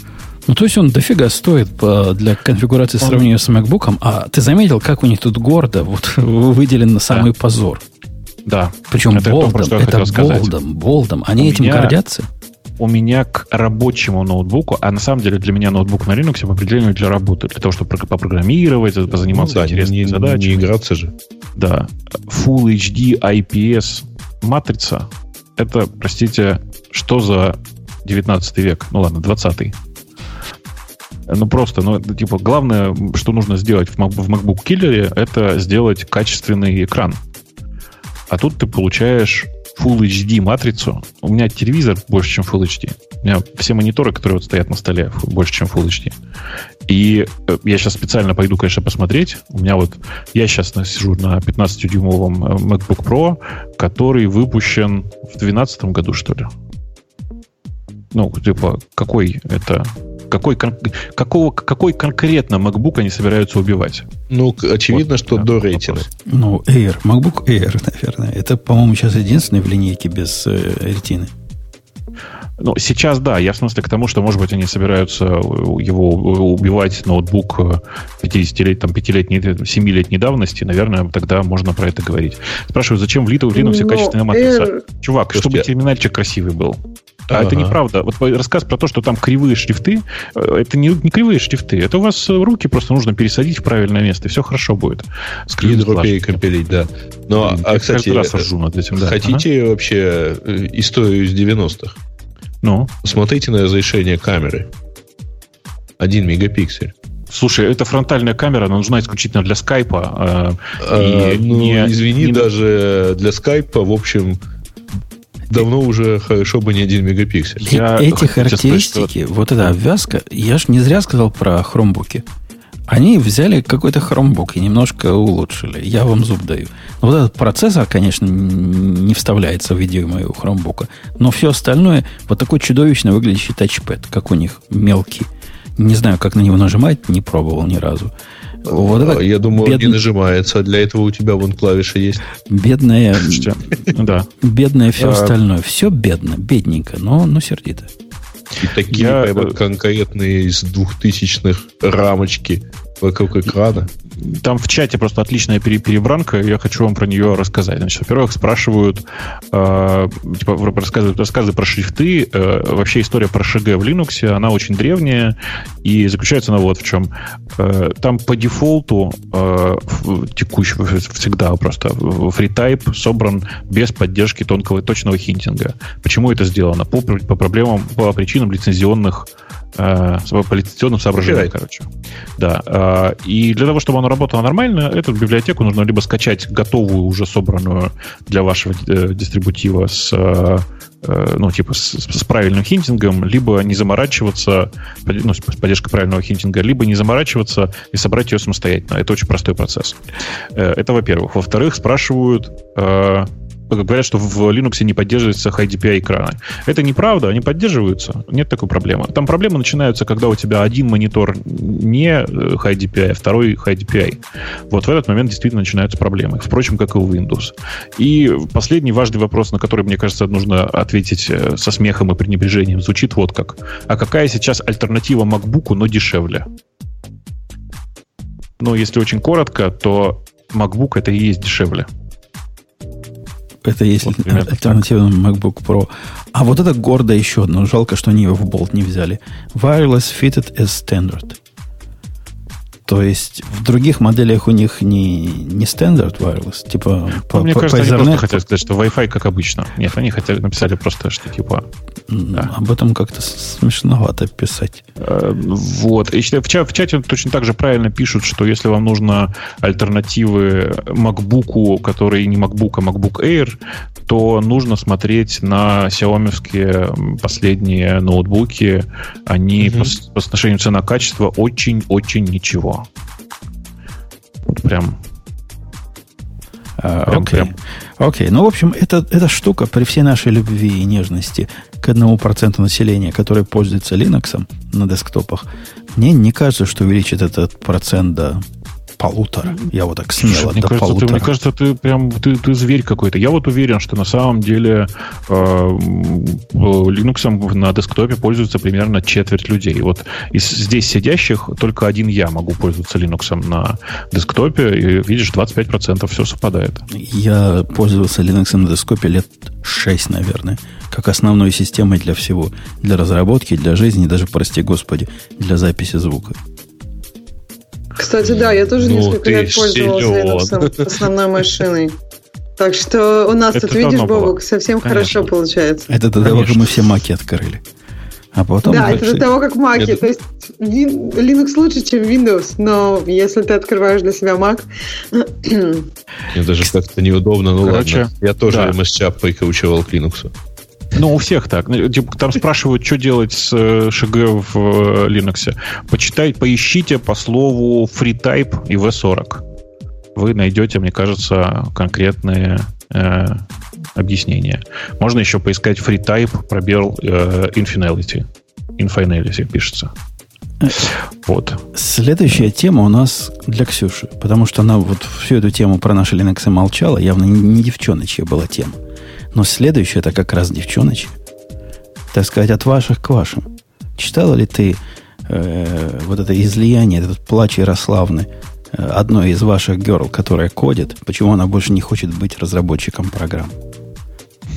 И спойлер, ну, спойлер, не вовсе знаю, не кажется... потому, что ее там мужики, э, ну, как эту принцессу, эту спящую красавицу целуют, э, куда ни попади без разрешения. Нет, вовсе не потому, а потому, что надо работать. Не знаю, мне кажется, что то, что она рассказывает, там, она в конце только говорит про то, что она девушка и как это, какой это имеет эффект на ее работу. До этого она говорит такие достаточно как я не знаю, агностик джендерные вещи, как это правильно сказать. То есть неважно, мужчина или женщина. Мне кажется, таких статей и таких плачей Ярославны на медиуме достаточно и от мужчин тоже.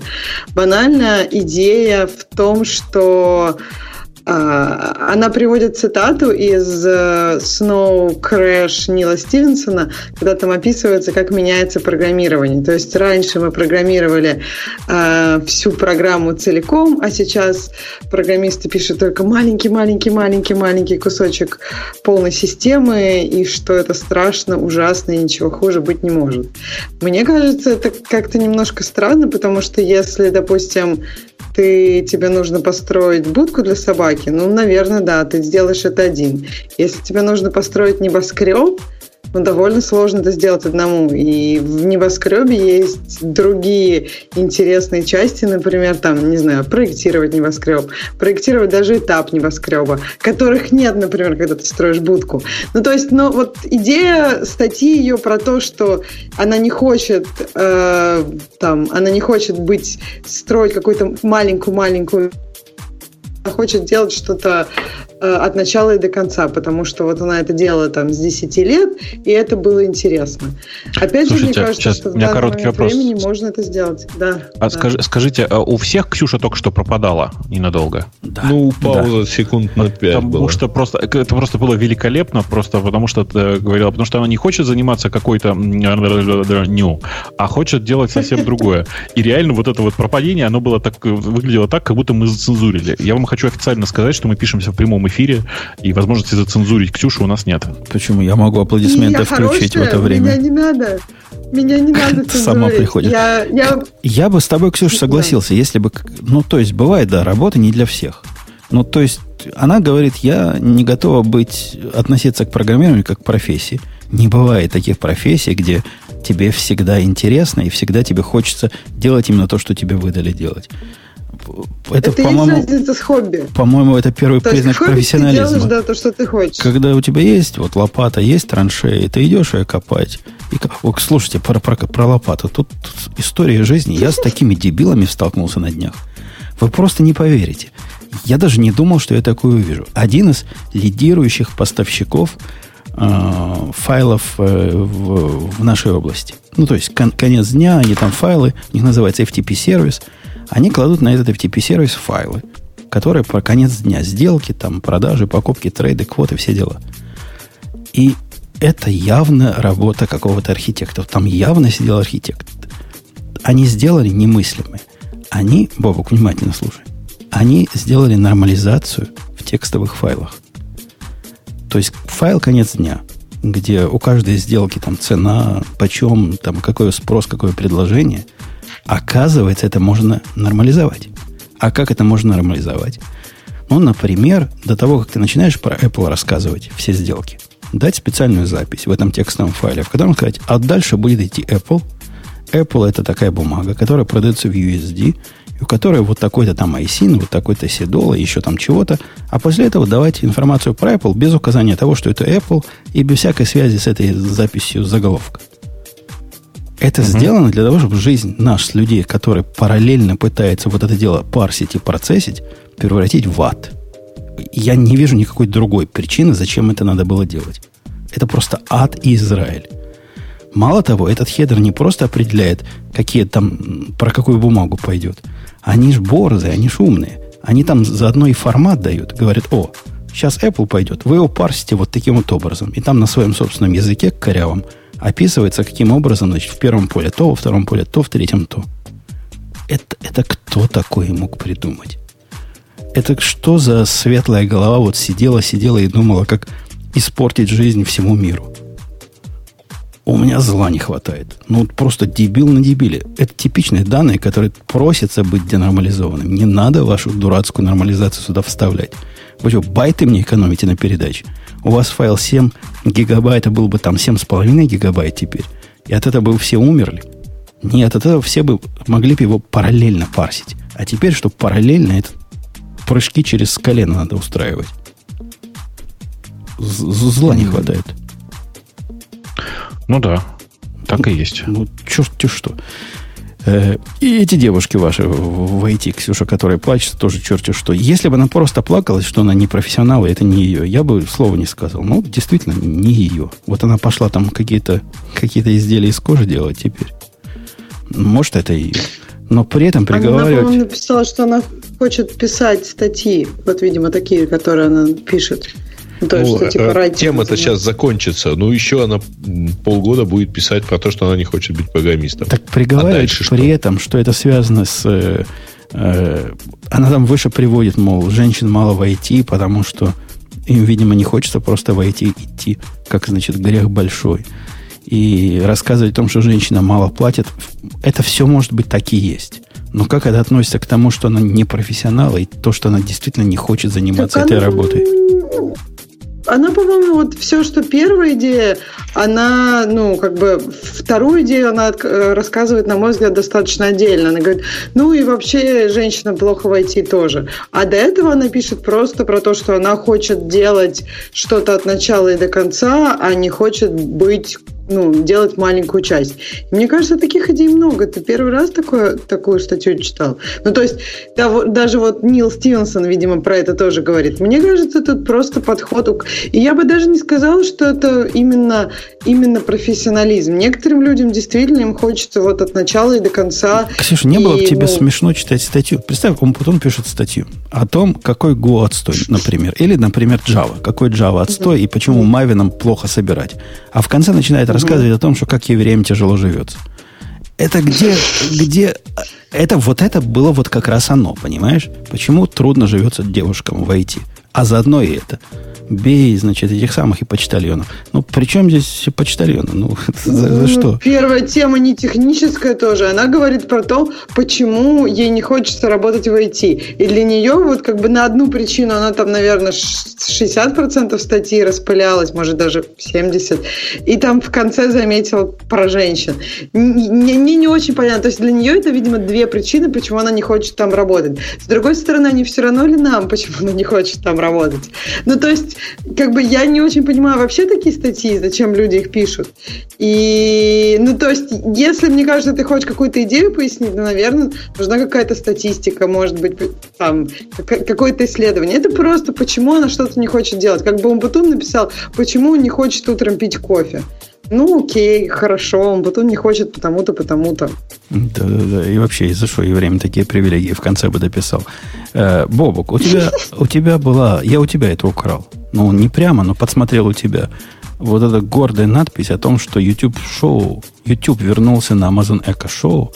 Ты про это что да. написал у себя? Ну, э, напомню, история там такая довольно смешная, мы же ее обсуждали, о том, что в вот этих устройствах с экраном, как это колонка с экраном от Амазона, э, в, ней, в нем довольно много было использования YouTube, при этом использование это было, ну, скажем, не очень аккуратным, не так, как любит сам э, Google. Почему? Потому что Amazon написали свое собственное приложение, которое было очень удобно использовать на этом экране. Очень удобно на экране, который, ну, типа, там можно было все, все делать довольно комфортно и удобно и все такое. При этом приложение YouTube на э, Amazon Echo Show не поддерживало важнейшее свойство э, важнейшее свойство YouTube, на которые Google очень сильно давит, такие как э, автоматические, автоматическое проигрывание следующих элементов, показ оверлеев поверх э, видео и так далее. Э, то есть оно было прям оптимизировано для этого устройства, это приложение. Э, поэтому Google в какой-то момент сказали, знаете что, нам так, нас так не устраивает, сделайте, сделайте правильно.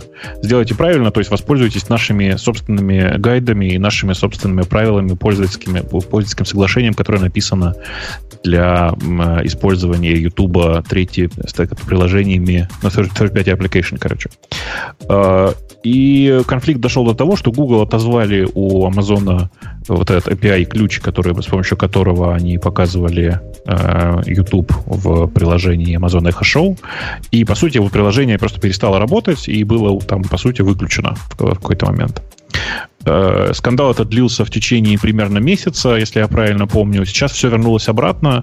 Надо при этом сказать, что если вы пользуетесь Amazon Echo Show, вы знаете, э, не, не, неправильно говорить, что все вернулось обратно. Оно как бы вернулось в виде нового приложения YouTube, которое очень-очень плохое, на мой взгляд. Слушай, а ты теоретик а, или да. ты, ты, ты пользуешься? Практика у меня есть. У меня есть один, да. Ты просто крут. А где ты такое взял? И зачем? Купил в Штатах. А что? Слушай, я не могу сказать зачем. На самом деле основное его использование это дистанционные звонки на другой Amazon Echo Show. Так погоди, у него же есть маленькая теперь такая штучка с кругленьким экраном, которая то же самое позволяет делать, и при этом экранчик да, такой но она появилась позднее. Она появилась позднее, это кругленький экран этот, и, и все. А, а Echo Show куплен, куплен достаточно давно. Я вообще же фанат таких вот штучек, которые дома э, в качестве мини-компьютера, скажем так, используются. А, кстати, дорогие слушатели, скорее всего, вот в этот Кибермандой вы сможете на Амазоне все их ништяки задешево покупать. Я не знаю, будет ли на это скидка, но там на, на все остальное там скидки. Я откуда знаю? А, они сейчас есть. Я не знаю, что будет на Киберманда еще. Я когда телевизор покупал, они говорят, опаньки, чувак, телевизор этот сертифицирован для работы с эхо. А не хочешь еще себе эхо за 20 долларов? Я сказал, тут за 20, ну давайте, ладно, положите в коробочку. Они говорят, о, а у нас еще есть Fire TV 4K. Как тебе? Вот на но, Fire TV 4K кажется... не было скидки, да. но я его все равно купил. Ты знаешь, мне кажется, что это на самом деле все, по большому счету, ерунда, не очень важно, потому что эти скидки, они несущественные, по-честному, если они там типа иногда 10-20% составляют. Подожди, на самом деле, эхо, того, чтобы... эхо 29 да. долларов, и так оно стоит сколько? 50, по-моему? Ну да, да, это скорее исключение, которое они делают для своих собственных э, продуктов. Для своих собственных продуктов они действительно иногда могут сделать такую скидку, что отдать тебе его даже ниже себестоимости. Но на самом деле для того, чтобы не обращать внимания на все эти скидки и просто спокойно, нормально шопиться на Амазоне, нужно просто больше зарабатывать. А для того, чтобы больше зарабатывать, нужно прямо сейчас включить второй рекламный блок, потому что ты про него опять забыл. Потому что да. обычно Грей напоминает. А я писал. Он напоминал. Vscale — это облачный хостинг для разработчиков от разработчиков. Мы сами им пользуемся, уж поверьте. Помимо стабильности и высокой производительности, у Vscale есть почасовой биллинг, короткие пинги, быстрая и надежная сеть, снапшоты для восстановления и клонирования, панель управления для людей, много реально популярного ПО и, конечно, Application Programming Interface для автоматизации и управления. Мы любим опишечки, знаете ли. Введите код Radio T250 при регистрации, и этой суммы хватит, чтобы протестировать все. Ведь у нас почасовая оплата. А, ну, окей. Что, на что дальше мы, наш взгляд упадет? Эм, листаю. Тут э, тема с распчатом на самом деле скучная. Если ты, ну, она такая. Она, она, эта тема она сделала в нашей го-тусовке прямо шорохового какого. Она ж не про распчат, распчат. Она, нет, расп. Распчат. А про то, что чувак э, написал на Go, а потом сдался и переписал на Node.js. Ну, слабак, что, господи, это же известное дело. Слабое, для слабых духом это. Мне интересно мнение Жени. Женя, что ты думаешь по поводу этой статьи? Почему так случилось? Потому что он не соображает или просто не для задачи? Ну, как бы, не, не задача, а это для Go. А там у него все плохо. Вот там было огромное обсуждение на, на Hacker News по этому поводу. Из его статьи трудно понять, собственно, какие технические методы он использовал для решения проблемы, а только намеки есть. Он рассказывает на то, что он на каждый канал, на каждый коннект, это у него типа э, такой чат-сервер, который по веб-сокетам разговаривает, если я правильно понимаю суть продукта. При этом его продакшн запускается на Raspberry Pi. Ну, как-то это уже много значит. И Почему? Ну, Почему тебя это смущает? То есть у него Raspberry Pi в виде серверской части. Ну, смущает. Ну что, ну, ну прям, что, прям, это как раз нормально. Прямо... Это, не, не знаю, я, считаю, что это нормально совершенно. Ладно, нормально. Тогда он говорит, ну это просто такой проект, и там 5000 коннекшенов он хочет. Ну просто для такой, это как чат-рум. Я так понимаю, он при, хотел при, при этом у него, видимо, судя по тому, как он складывает, сколько каждая гурутина, ему он сделал как? Ну, поскольку в WebSocket так делается, две гурутины на коннект, одна для чтения, другая для записи. И в конце концов, несмотря на то, что у каждой там стек там 2-4 килобайта, они весь его память заняли, и все. Первый вопрос, а зачем ему все держать эти самые открытыми коннекты? То есть они что, все 5000 одновременно разговаривают у него? Конечно, эта идея как раз в том, что 5000 человек одновременно сидят в чате. Да нет, у не, тебя в том, же... не в том идея. Это 5000 коннектов. Это не значит, что 5000 активных коннектов. Тебя есть 5000 человек, да, они сидят в чате. Но и вот пришло событие какое-то в чат. Тебе надо сделать всем бродкаст. Это вовсе не значит, что все время надо было тебе держать все коннекты открытыми. Ко всем. А, а прости, а как по-другому-то? Ну, WebSocket же так работает. Можно представить же... себе пул, например, какой-то, из которого можно как-то переиспользовать, не? Не-не, можно, можно, но это, это чудовищный геморрой же. Ты понимаешь, что на клиентской стороне там не просто WebSocket, там браузер. Э, и другого способа, кроме как по WebSocket, по WebSocket ему пушнуть что-то, на самом деле нет. Ну, типа, простого способа. Есть куча старых методов, которые позволяют тебе там типа раз, не знаю, раз в секунду подергивать э, какой-нибудь URL, и это было бы сильно эффективнее, чем держать эти 5000 коннекшенов. Э, так, например, наш News работает при всей своей динамике. Они же тоже типа чат, наш News сайт. Ну, типа того, да. И как-то проблем не испытывают. Во-вторых, у него проблема с, с каналами. У него там сделаны PubSub при помощи того, что я так перевожу для себя, что на каждого, на каждый коннект есть еще и канал. И когда он делает э, такое сообщение от кого-то, и чтобы до всех оно дошло, судя по всему, у него делается передача этого сообщения каждому. Ну, вот такой фэн делается всем туда. Ну, а как по-другому тоже тут никак. Как ты себе тут, представляешь тут иначе? тоже я много чего могу предложить, как, как иначе. То есть, если речь идет о браткасте, который должен всем дойти, наверняка это может сделать эффективнее. И даже если тебе необходимо вот такой личный попсап, ну, для этого человечество придумало вынести всю эту балайку вне своего приложения, например, в какой-то RMQ запустить и сделать там ну, средствами RMQ На Raspberry Pi. RMQ. На, на Raspberry Pi. А я запускал. Ты серьезно сейчас? А я запускал. Нет, запустить можно, работает, только не работает. А так ты, нормально. Ты все. что, ты, Но, вы Erlang не любите, извините? Я считаю, что оба программиста на Erlang прекрасно справляются с разработкой э, приложений. Ладно, Redis э, какой-нибудь. Но, Redis да. можно на, на Pi запустить? Это, это как раз, да, господи, есть куча готовых какой-нибудь, какой-нибудь, знаешь, Gears какой-нибудь есть, который э, реализует PubSub для э, очень, очень lightweight PubSub. Просто дело в том, что Redis на самом деле он такой, он в случае PubSub немножко memory hog такой, он типа он будет отжирать память довольно эффективно.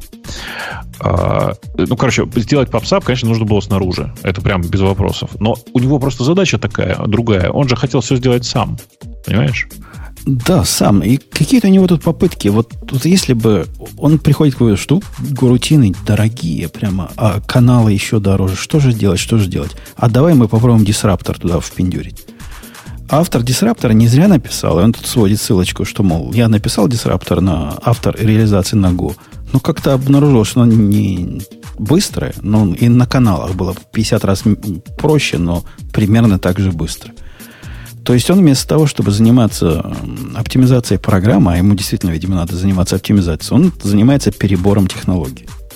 Пока не найдет такую, которая вот сразу ему заработает. Это же Pet Project. И мне кажется, что на самом деле для того, чтобы понять, что происходило вообще вокруг этого проекта, достаточно было э, прочитать предпоследний, что ли, у него абзац, в котором он рассказывает, что Он вообще э, начал перебирать разные технологии, э, начиная э, начиная от Rust через Elixir, Crystal и Node, к, к Node.js. И набор э, вот этих э, ключевых слов, я бы сказал, приводит меня к мысли, что чувак просто ну, вообще мало понимает, что он делает.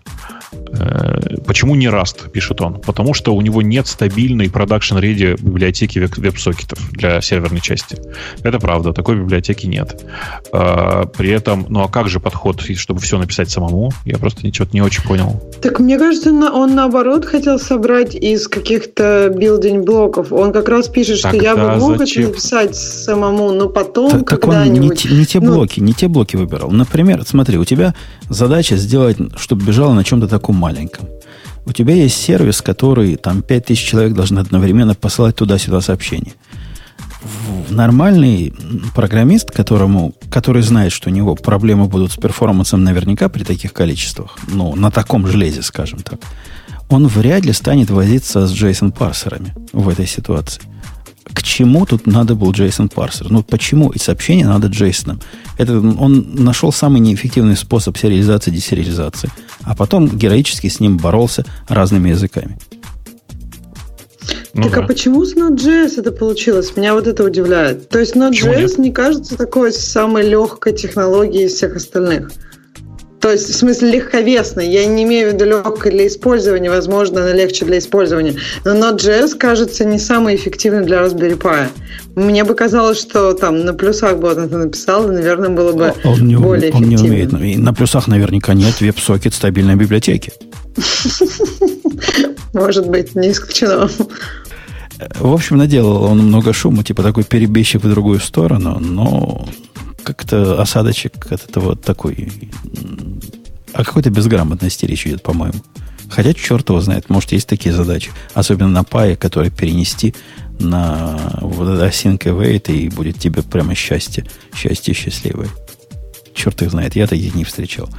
Э, Ксюшенька, на тебя смотрит что? Тема слушателей? Да, рано еще. Рано еще? Это рано еще. Мне кажется, что вполне себе. На самом деле, если честно, то неделя была довольно бедная на э, реально интересное событие. Погоди, а Apple, Apple Swift язык, да. который находит свой, свою кривую дорожку в Google, секретную фучью. Фу, фуч, фуч, фучу. Фучу, да. Фуча, фуча, фу. Ну. Это не новость. Ну, в Ксюшином кажется, мире это не нет. новость. Это и Swift, и Google, и секреты, и какая-то какая операционная система. Нет, нет, ну ладно, как да, знаете. Блин, мне кажется, знаете, у меня, мне кажется, вот у меня есть просто большое возмущение по поводу Свифта вообще, потому что люди э, зачем-то пишут статьи, вау, Swift, значит, э, типа протонули еще вот туда и вот сюда. На, На Android, да. Ну, типа, Swift это вот... генерик язык для, типа, ну, типа, для просто программирования. Ксюша спрашивает, а как передавать вместо JSON? Что, что есть еще, кроме JSON для такого? Тоже интересует аж целых двоих слушателей. Ты бы им что предложила? Протобаф. Ну, ну, я не знаю, много можем, можно всего. целое можно семейство, данные да, гонять. Целое семейство да. предложить. Протобаф самый такой языки я, способ. Месседж какой-нибудь. Да, если он ищет да. каких-то билдинг-блоков, для протопафа, я думаю, для многих языков есть то, что... Ну, на, для год точно готово. есть. Я считаю, что в, ситуации, в этой ситуации, когда человек не хотел на самом деле использовать... Смотрите, неправильно сравнивать протобаф и JSON.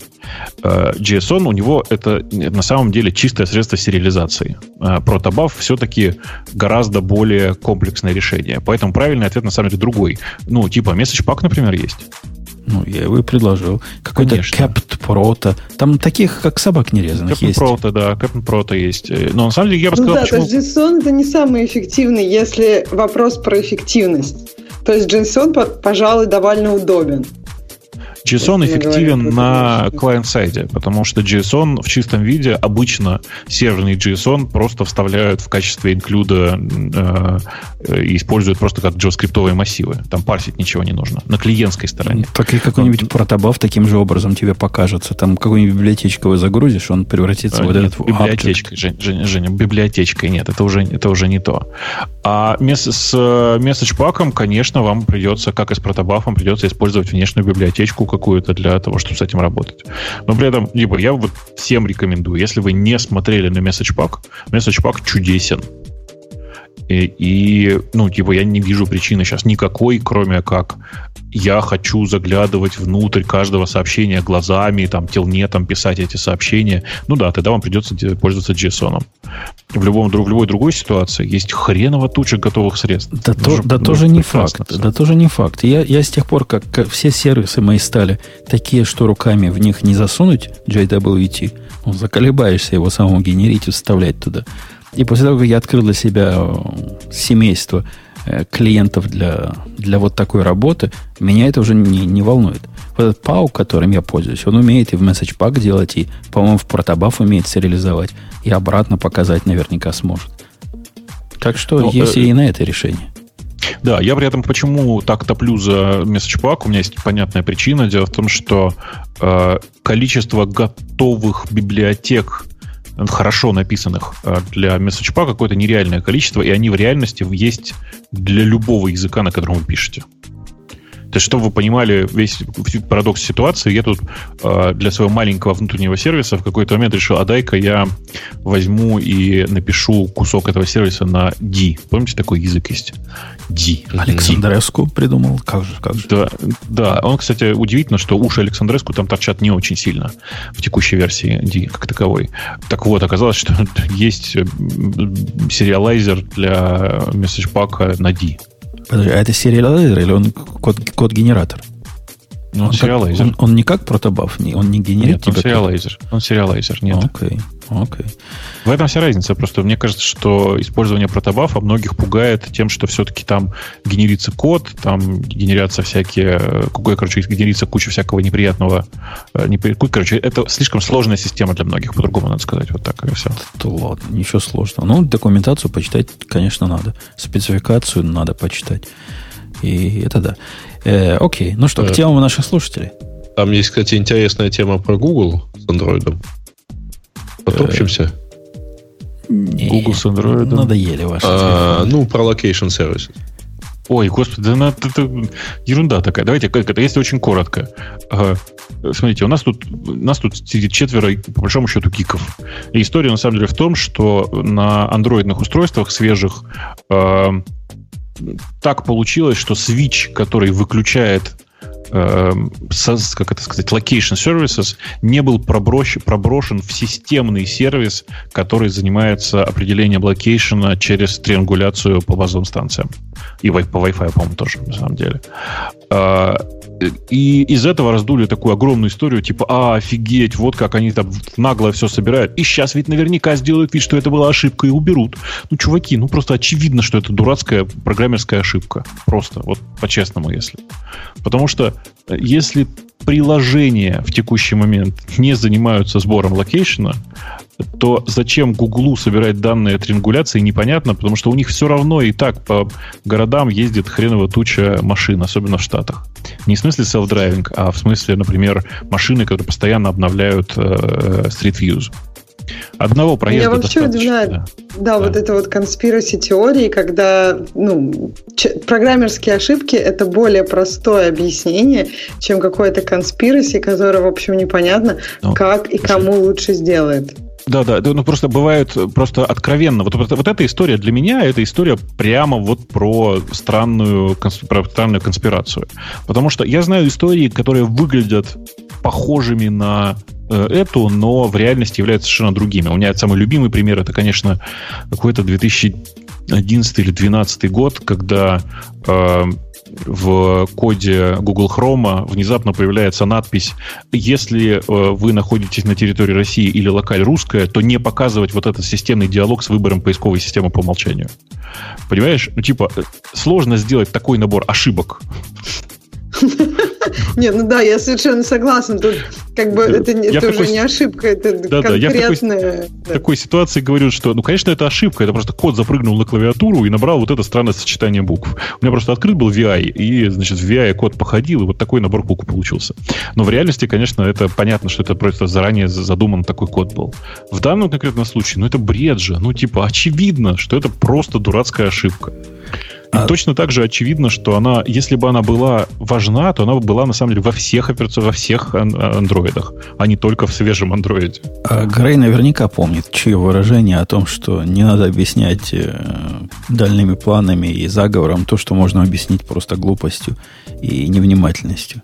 Но там на самом деле глупость, э, я же читал всю эту, так сказать, переписку, ну, там же журналисты спрашивали у Гугла, отвеч... Google им что-то отвечал. Там, в общем, ответы Гугла тоже свидетельствовали о невысоком уме, честно говоря.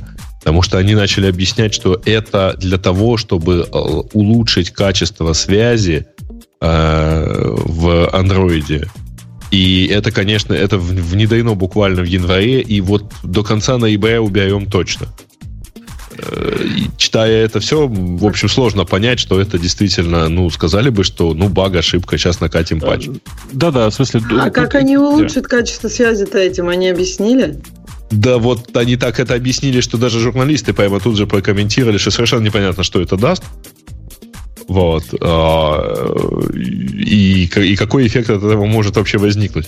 Ну, Ладно, у меня Слушайте, тут с Идой была сейчас... отдельная переписка на тему того, что, э, не, ну, в общем, так сказать, какая там точность по GSM вышкам, если у них там точность 50 километров. Ну, как-то... Э, слушайте, да нет, там же понятно, зачем этот сервис, зачем этот сервис сделан. Мне кажется, люди прям недооц... не очень понимают, в чем тут прикол с этой самой связью. Типа, в чем логика? Они, э, разработчики Гугла, на самом деле ответили вот что, что мы используем эту постоянно, постоянно эту включенную эту триангуляцию и сбор этих данных для улучшения качества связи. Логика вот какая. На самом деле, внутри Android, как и внутри iOS, действительно постоянно собираются эти данные в случае, если у вас location сервисов включены.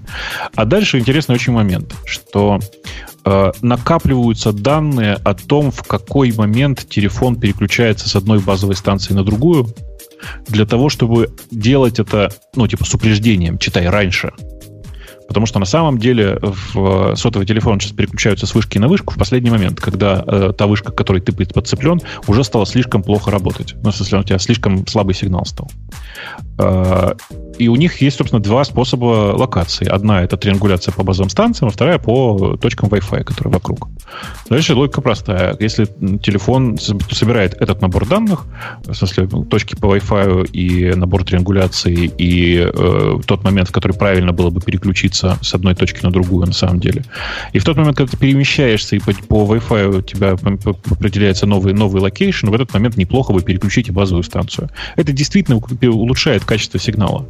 Просто реально ну, улучшает качество сигнала. Что тут говорить-то? Угу. Окей. Ну, ну, а, давайте. Увеличивает бесшовность, скажем так. Давайте в а, темы ну, наших. Да, да. наших. А, темы пользователей. А, так, ой, у меня они не открыты, я почему-то читаю комментарий к, к прошлому выпуску открыто. про то, как Ксюша со всеми делала. Тема. Первую тему да, мы разобрали, продубли. Тема... О, да. гл- глобальный хак Uber.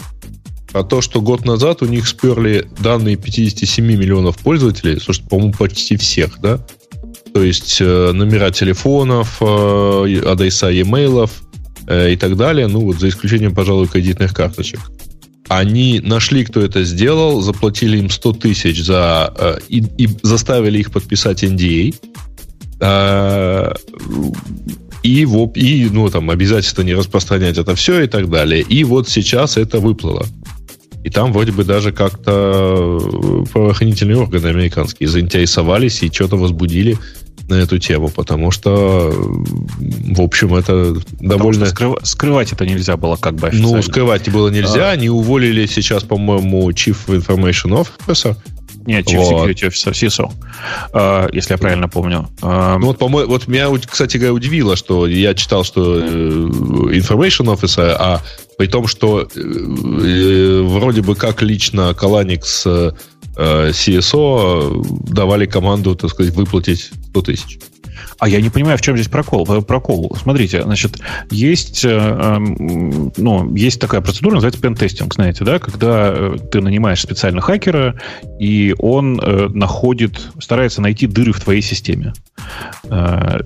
Ну, естественно, ты ему за это платишь. В данном конкретном случае это чистый пентест, пентестинг, только заплачен, ну, порядок, порядок, порядок платежей другой, понимаешь, только да? постфактум. Да, да и постфактум. одним числом. Но... Ну, они так это и провели на самом деле, как вознаграждение баунти за Э, Нахождение ошибок, да, конечно, да. все так. Э, поэтому я искренне считаю, что никакой особенной проблемы здесь нет. Больше того, хакер, который честно взял 100 тысяч и после этого, внимание, это же два года прошло практически. Год. А, нет, год, ладно. Год. И год после этого молчал, это совершенно нормальный, адекватный чувак. Ну, тут есть одно но, что, например, по закону Калифорнии компании обязаны предупредить а, значит, правительство и это, если про любую утечку инфо- персональной информации. А, тут никакой утечки не произошло. А? Какой? А... Чуваком был договор подписан, видишь? У чуваков-то было потом подписано. Поэтому ну, ну да, просто был, было окно, в ну, котором... короче, какая-то пиратская история. Я, я про то, что вот какое-то слишком залихватское все-таки в Убере отношение ко всему этому. Э, ну, смотрите, я, я думаю, что никакой залихватской истории здесь нет. Э, Джо Салливан, э, чувак довольно известный в области, в, в части безопасности. Джо Салливан это их CSO как раз. Но уже и он да, да бывший, его. Конечно, бывший. Бывший, бывший. И э, здесь есть очень важный момент. Мне кажется, что в реальности произошло вот что. Ребята в Uber взвесили риски, взвесили то, как это ударит по их репутации, и решили, сейчас, решили что нужно сделать вот что. Выплатить э, баг-баунти, э, собственно, хакеру, которого хакером называть, на самом деле, после этого неправильно, потому что он участвовал в программе баг-баунти. Он специалист по компьютерной безопасности. Да, да. конечно. Это одна сторона. Вторая сторона Э, признать, что Джо Салливан молодец и выдать ему хороший золотой парашют, и после этого предложить ему э, пойти на улицу, как бы делая вид, что это за то, что э, нашлась дыра. Э, насколько я знаю, история вот примерно такая. Э, то есть она совершенно адекватная с точки зрения решения этой проблемы для компании. При этом, ну да, есть часть э, законов в части стран, которые говорят, что если вы узнали про какую-то дыру в вашей безопасности, вы обязаны уведомить об этом пользователей. Насколько я знаю, никто этим не э, активно не пользуется. Просто на Uber, как и на Yahoo и на другие крупные компании, очень приятно в этом плане нападать и говорить, а вот, смотрите, срочно давайте в суд пойдем.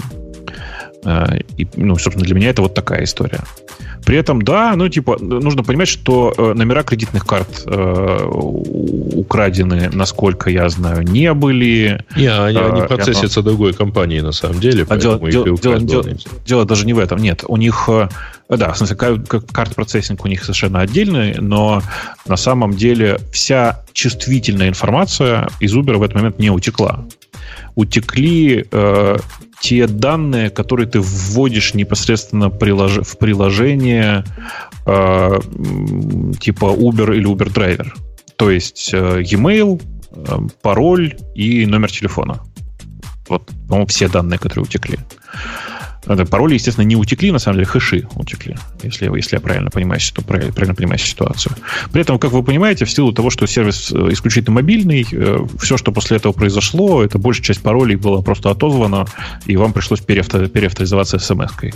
Я, кстати, в конце 2016 года по какой-то причине меня Uber заставил переавторизоваться смс-кой. Я подозреваю, что это было как раз по этой причине.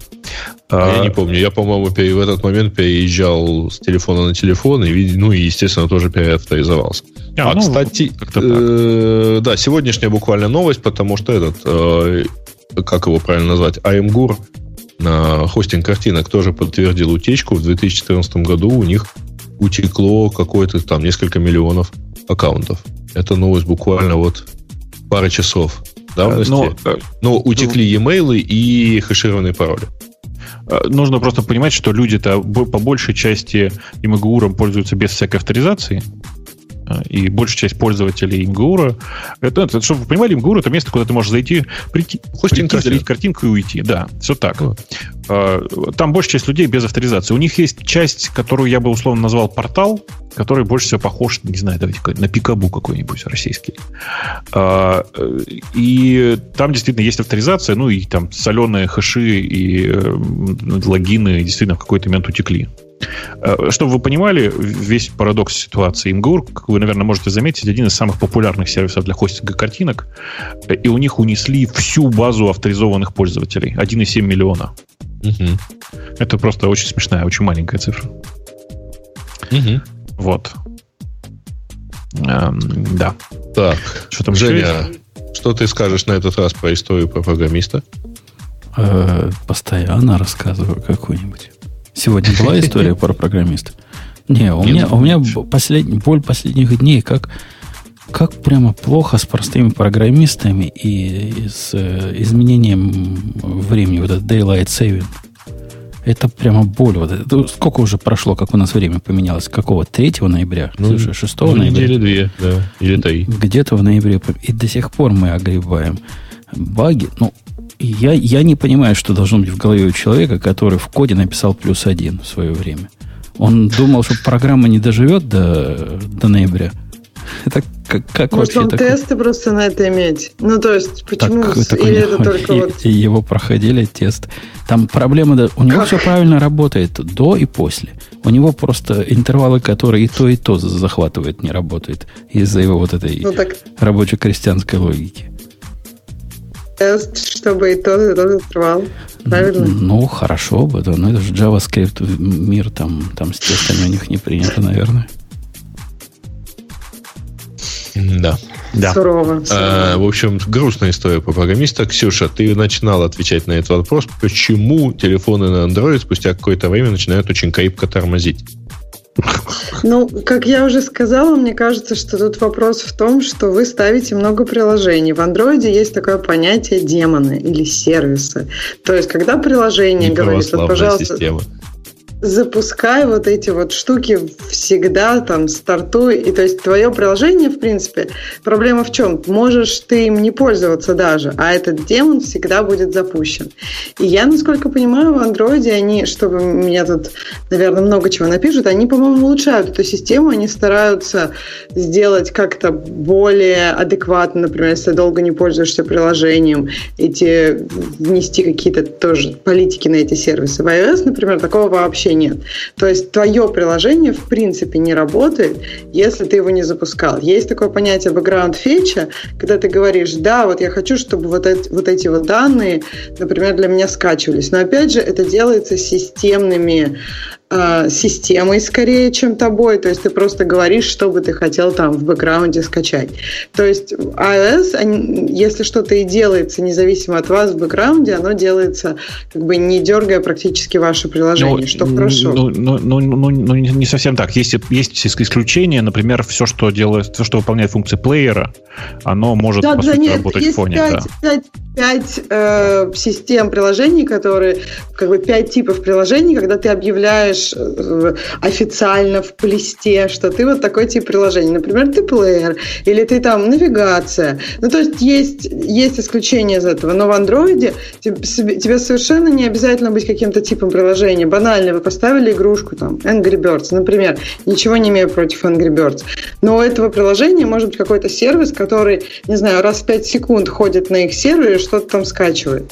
И это будет влиять на батарейку вашего телефона, на то, как работает ваш телефон, потому что это одна из задач, которую ваш телефон будет делать. Но при этом она может вас никак не радовать и никакой пользы вам не доставлять. То есть мне кажется, что вот эта вот некоторая идея э, того, то есть сервисы, они будут занимать память на вашем телефоне. Понятно, им же нужно. То есть если они открывают какой-нибудь сокет connection. Ну, то есть все, что они делают, они жрут ваши ресурсы, поэтому это может неким образом... И другое, может быть, вам просто кажется. То есть так, такие ситуации тоже есть. И тут, мне кажется, какой-то глубокой статистики по этому поводу я не видела, что, например, именно андроиды именно через, там, я не знаю, 6 месяцев начинают вот как-то ужасно тормозить. То есть я думаю, что тут может быть много разных причин. Слушай, а прикинь, там просто в чате у нас отличное обсуждение про то, что э, э, ну, в смысле, продолжают обсуждать всю историю с андроидом и пишут э, в православии черти же. Э, конец цитаты. Э, что тут имеется в виду? Вы понимаете, да, что реально можно же выпустить православный Android-телефон? Начать нужно с того, чтобы заменить Без термин иконки. Конечно. Термин иконки должен быть просто за пренебрежительное отношение. Иконы, конечно же. И они должны выглядеть как иконы. Конечно, они должны быть оформлены как... А вместо нет, демонов ангелы? телефона. Нет, вместо демонов там, конечно же, демоны.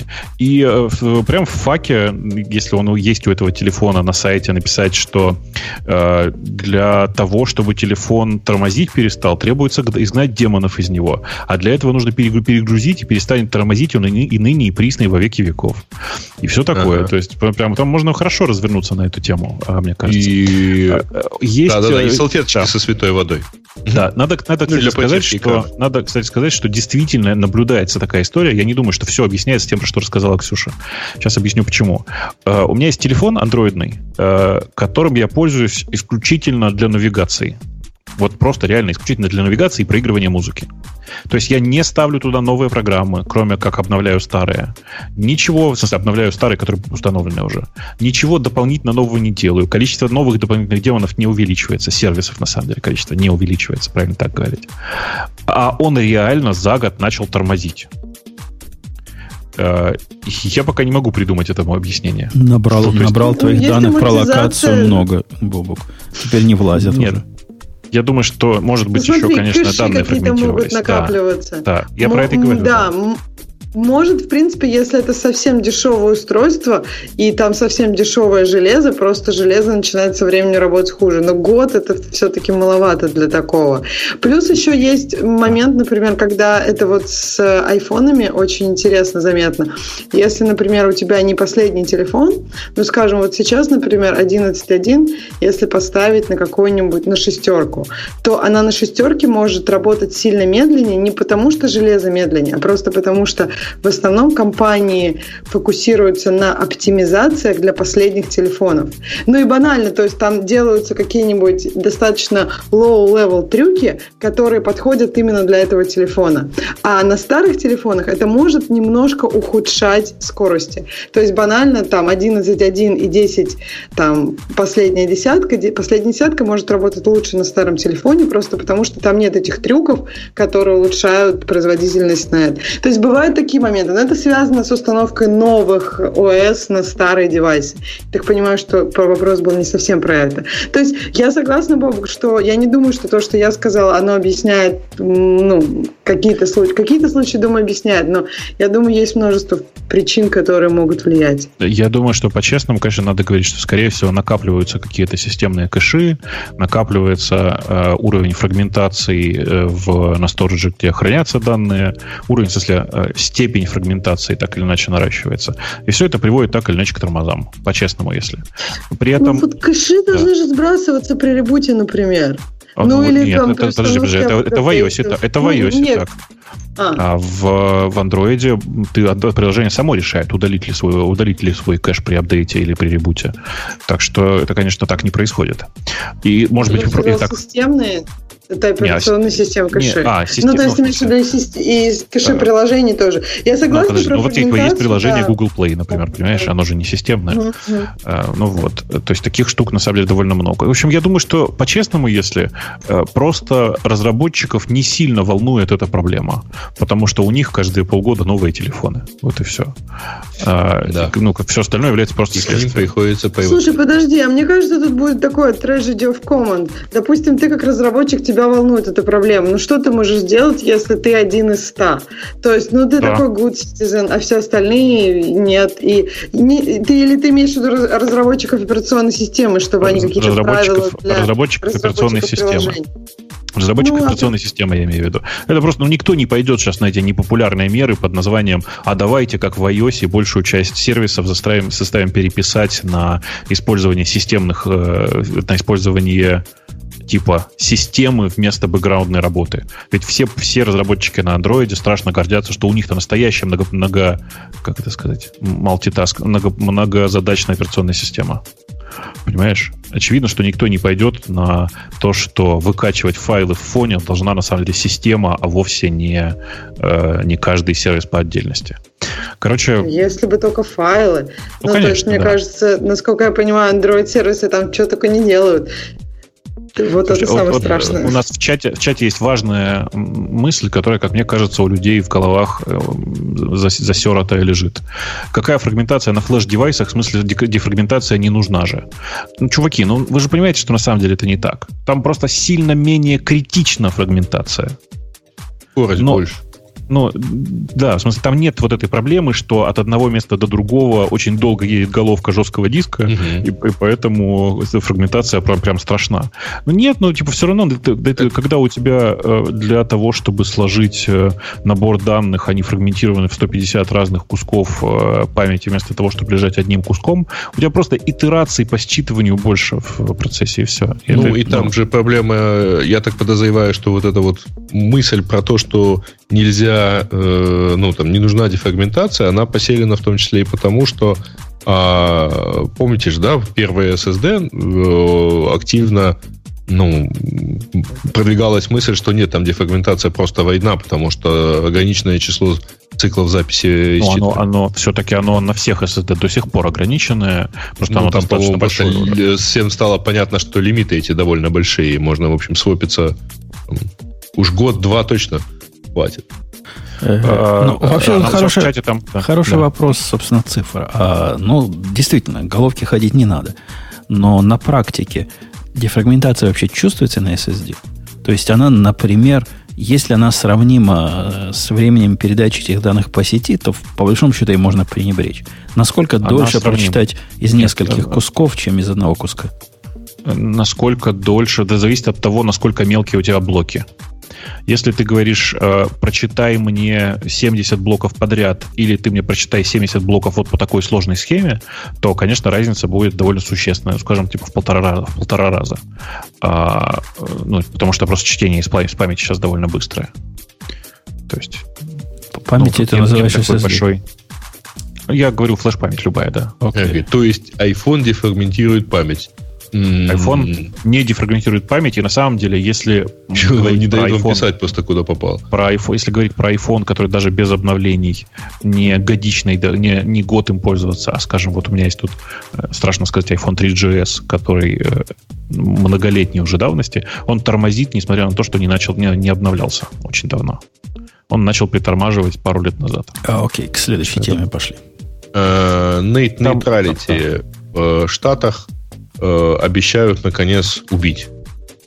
Э, ну, тут интернет-нейтралити это неправильное э, выражение. Значит, речь идет, да. речь да. идет о регулировании сети, и тут, наверное, надо погрузиться глубоко. Вообще это такая треугольный камень в последних дискуссий последних нескольких лет в Америке на тему того, что э, значит, весь трафик должен, блин, как это перевести, как, э, обрабатываться абсолютно одинаково, вне зависимости от его содержимого.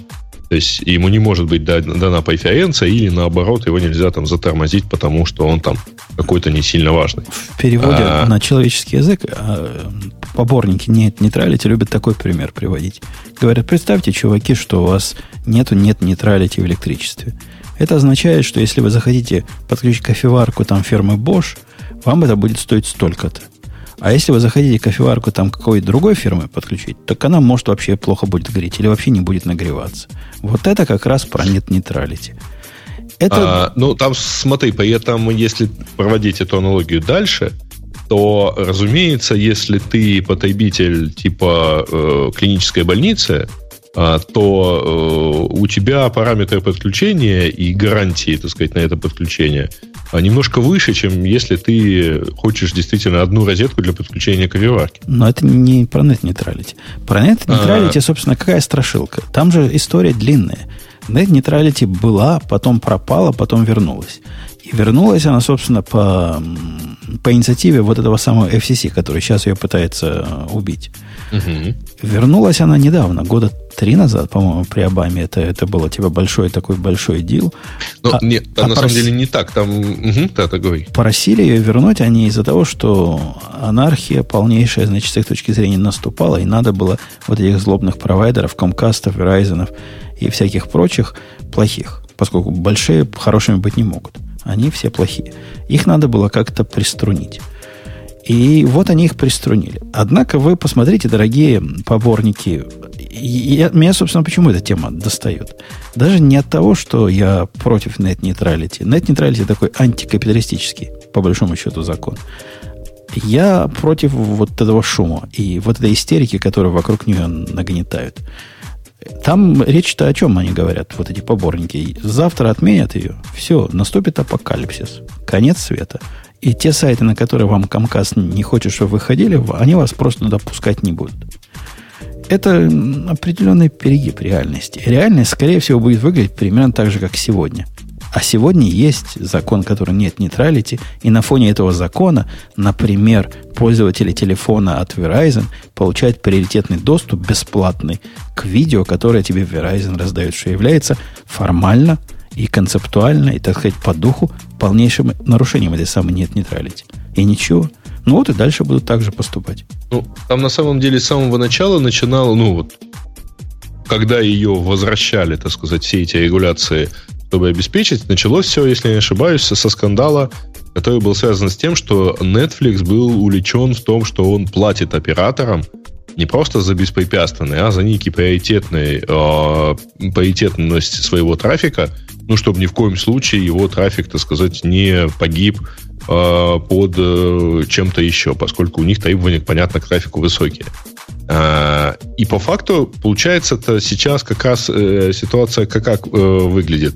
Э, чем аргументирует необходимость отмены всего этого? Тем, что действительно провайдеры могли бы э, там, предоставить какие-то преференции критичным, например, к скорости доступа сервисам тому же видео, там, там, тому же Netflix или Amazon Prime и так далее.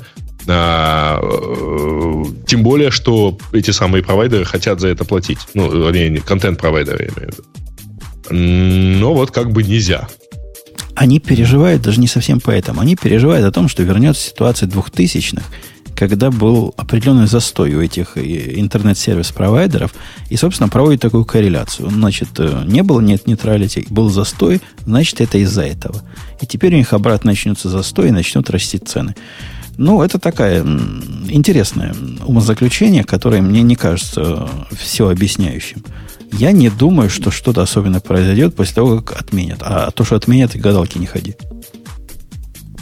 Мне кажется, что э, есть еще такой страх, что вот есть сервисы, которые как Netflix, Amazon Prime, они готовы за это платить, а какой-нибудь там GitHub или Википедия не готовы. И поэтому за какие-то, я не знаю, сервисы, которые не готовы за это платить, на них заходить будет сложно и муторно. А вот именно... Ну, в общем, идея такая. Идея такая, что интернет раньше был доступен всем и одинаково, и в этом как бы его идея. Но это, опять же, такая очень высокопарная.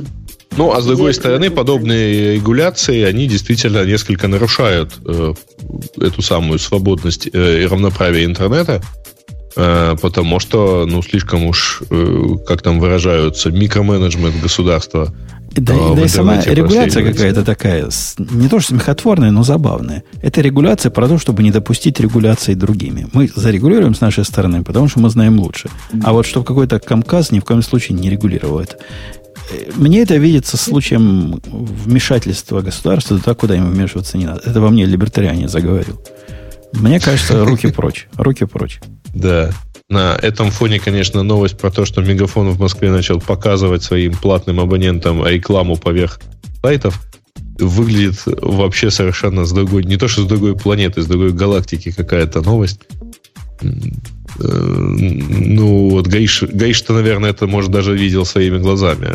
Че, че, вот. где кого? Ну, я про скандал с Мегафоном на этой неделе. Значит, абоненты ага, ну в да. Москве и Московской области вдруг начали обнаруживать, что они, они платные абоненты. То есть это не бесплатный Wi-Fi в метро там или еще где, где бы то ни было. Они, впла- э, они открывают как, страницу какого-то сайта, и там на поверх сайта оверлей и э, реклама мегафона. Э, на платном трафике. Ну, ну то, и, по, ну, по крайней мере, там, и, и, и ты к тому, что это надо регулировать.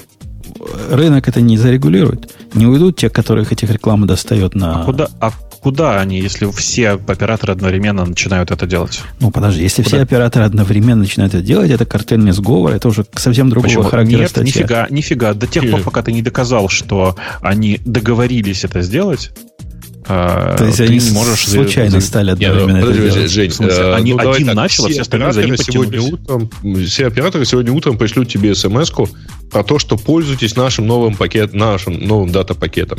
Это же не картельный сговор, правда? Ну и что? Но... Ну. Если, если, ну, мы как-то странно обсуждаем. То есть, вот действительно никто не захочет из больших операторов для э, конкурентного преимущества не впендюривать этот баннер. Нет, никто не захочет. Это какая-то странная Им просто ситуация. выгоднее получается впендюривать в бане, Конечно. понимаешь? Ну, они, количество потерь пользователей очень небольшое. Ну, окей, давай себе представим, некуда. что... Да, конечно. Ну, давай представим, что они начали потихоньку куда-то оттекать. А, во-первых, у тебя есть сильное закрепление для, на твоем сотовом операторе, это номер телефона. Для того, чтобы перейти вот к другому тут, оператору... Тут нас Женя не понял на самом деле, потому что у них-то portability number существует. Да, но только проблема в том, в что даже у них это все процесс. У нас это тоже Можно есть, было. но это нужно пойти, да. написать заявление, проявление, вот это все. Столько геморроя неприятного, что на самом деле никому этим заниматься не хочется. Mm-hmm. То есть на самом деле переключение с оператора на оператора это сложный и неприятный процесс везде по-честному, если это не так вот, ну, да. купил это новую контакты. Ну, да. а, нет, погоди, погоди, Бобок, это интересный момент. То есть, а. они добавили, то есть, дополнительную монетизацию. Когда, да. У нас такое тоже бывало. Например, какое-то время назад э, все интернеты были неограничены, в какой-то момент стали ограниченными, и неограниченные можешь купить за дополнительные деньги. Другими словами, цена повысилась на услугу. У ваших наверняка можно будет, может еще нельзя, а может уже можно, купить дополнительный пакет для отрезания баннеров. Ты против того, чтобы производитель повышал цену? На самом деле, во-первых, у них нет сейчас этого пакета для того, чтобы отрезать баннера. Наверняка сделают рано или поздно. Но я против другого. Против того, что э, по умолчанию поверх моего контента, моего лично контента, показывается не, ну, вот это вот нех, в смысле неведомая э, ерундовина, э, х, х, не знаю, что на х сказать. Ага. Вот. И, и, ну, просто я по этому поводу, конечно, глубоко возмущен. Я, я, считаю, я с это... твоим возмущением полностью согласен. Это безобразие, это ужас какой-то. Но я не думаю, что этим надо бороться способом, например, написания письма Путину. Ну, рынок нет, есть, нет, рынок конечно, рассудит. Конечно, рынок вас я рассудит. Просто, я просто, нет, я, я, я просто уверен, что есть много ситуаций, в которых рынок рассудит не работает. Например, в ситуации, когда у тебя во всей стране 4 сотовых оператора, э, или там 5 сотовых операторов, или 3 сотовых оператора, э, и тебе по большому счету некуда деваться, рынок не рассуждает. Он рынок не может это рассудить. Ну так вот эти Есть вопросы... классический пример по поводу рынок рассудит, который приводится во всяких книжках по поводу этого арабского пути. Ну то есть, когда рынок рассудил так, что гораздо удобнее для рынка в тот момент, чтобы вся Африка была рабами. Я не говорю сейчас, я не, не хочу сейчас не поднимать никакой момент, но я просто имею в виду, что рынок принимает, в принципе, решение экономически выгодны в данный момент. И это нормально почти всегда. Но мне кажется, что могут быть моменты, когда рынок немножко ну, сурово рассудил для некоторого большого количества. Конечно, и человечество придумало... Вспомнить Карла Маркса со, с его словами, что нет такой полости, на которую не пошел бы капитализм ради извлечения прибыли. Человечество придумало, Бабук, ответ на твой вопрос. Он заключается не в том, чтобы регулировать интернет или регулировать баннера. Он заключается в том, чтобы регулировать большие компании регулировать то, ну, что, насколько большими они могут стать. И, то есть, пятый, в вашей ситуации пятый появиться не может. Вот этой ситуации надо пытаться избегать, чтобы пятый мог появиться. Эм, да, ну, конечно, извини, это нет, порог кода у вас тоже на самом деле не появляется шестой, да?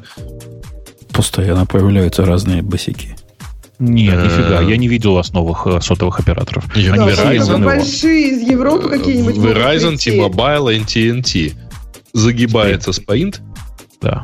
Ну, такое. И, уже, есть уже есть сильно кучка, дальше. кучка просто на... Как это, семечки это, можно, это, второго это уровня. MVNO, это MVNO. Это а, виртуальные, да. да. Это виртуальные операторы, у которых по определению себестоимость услуги выше, чем у любого сотового оператора. И у них нету э, своей инфраструктуры, в принципе. Да, как... Слушай, да, вопрос про инфраструктуру. Если долго билдить инфраструктуру, то новым ну, сложновато появиться.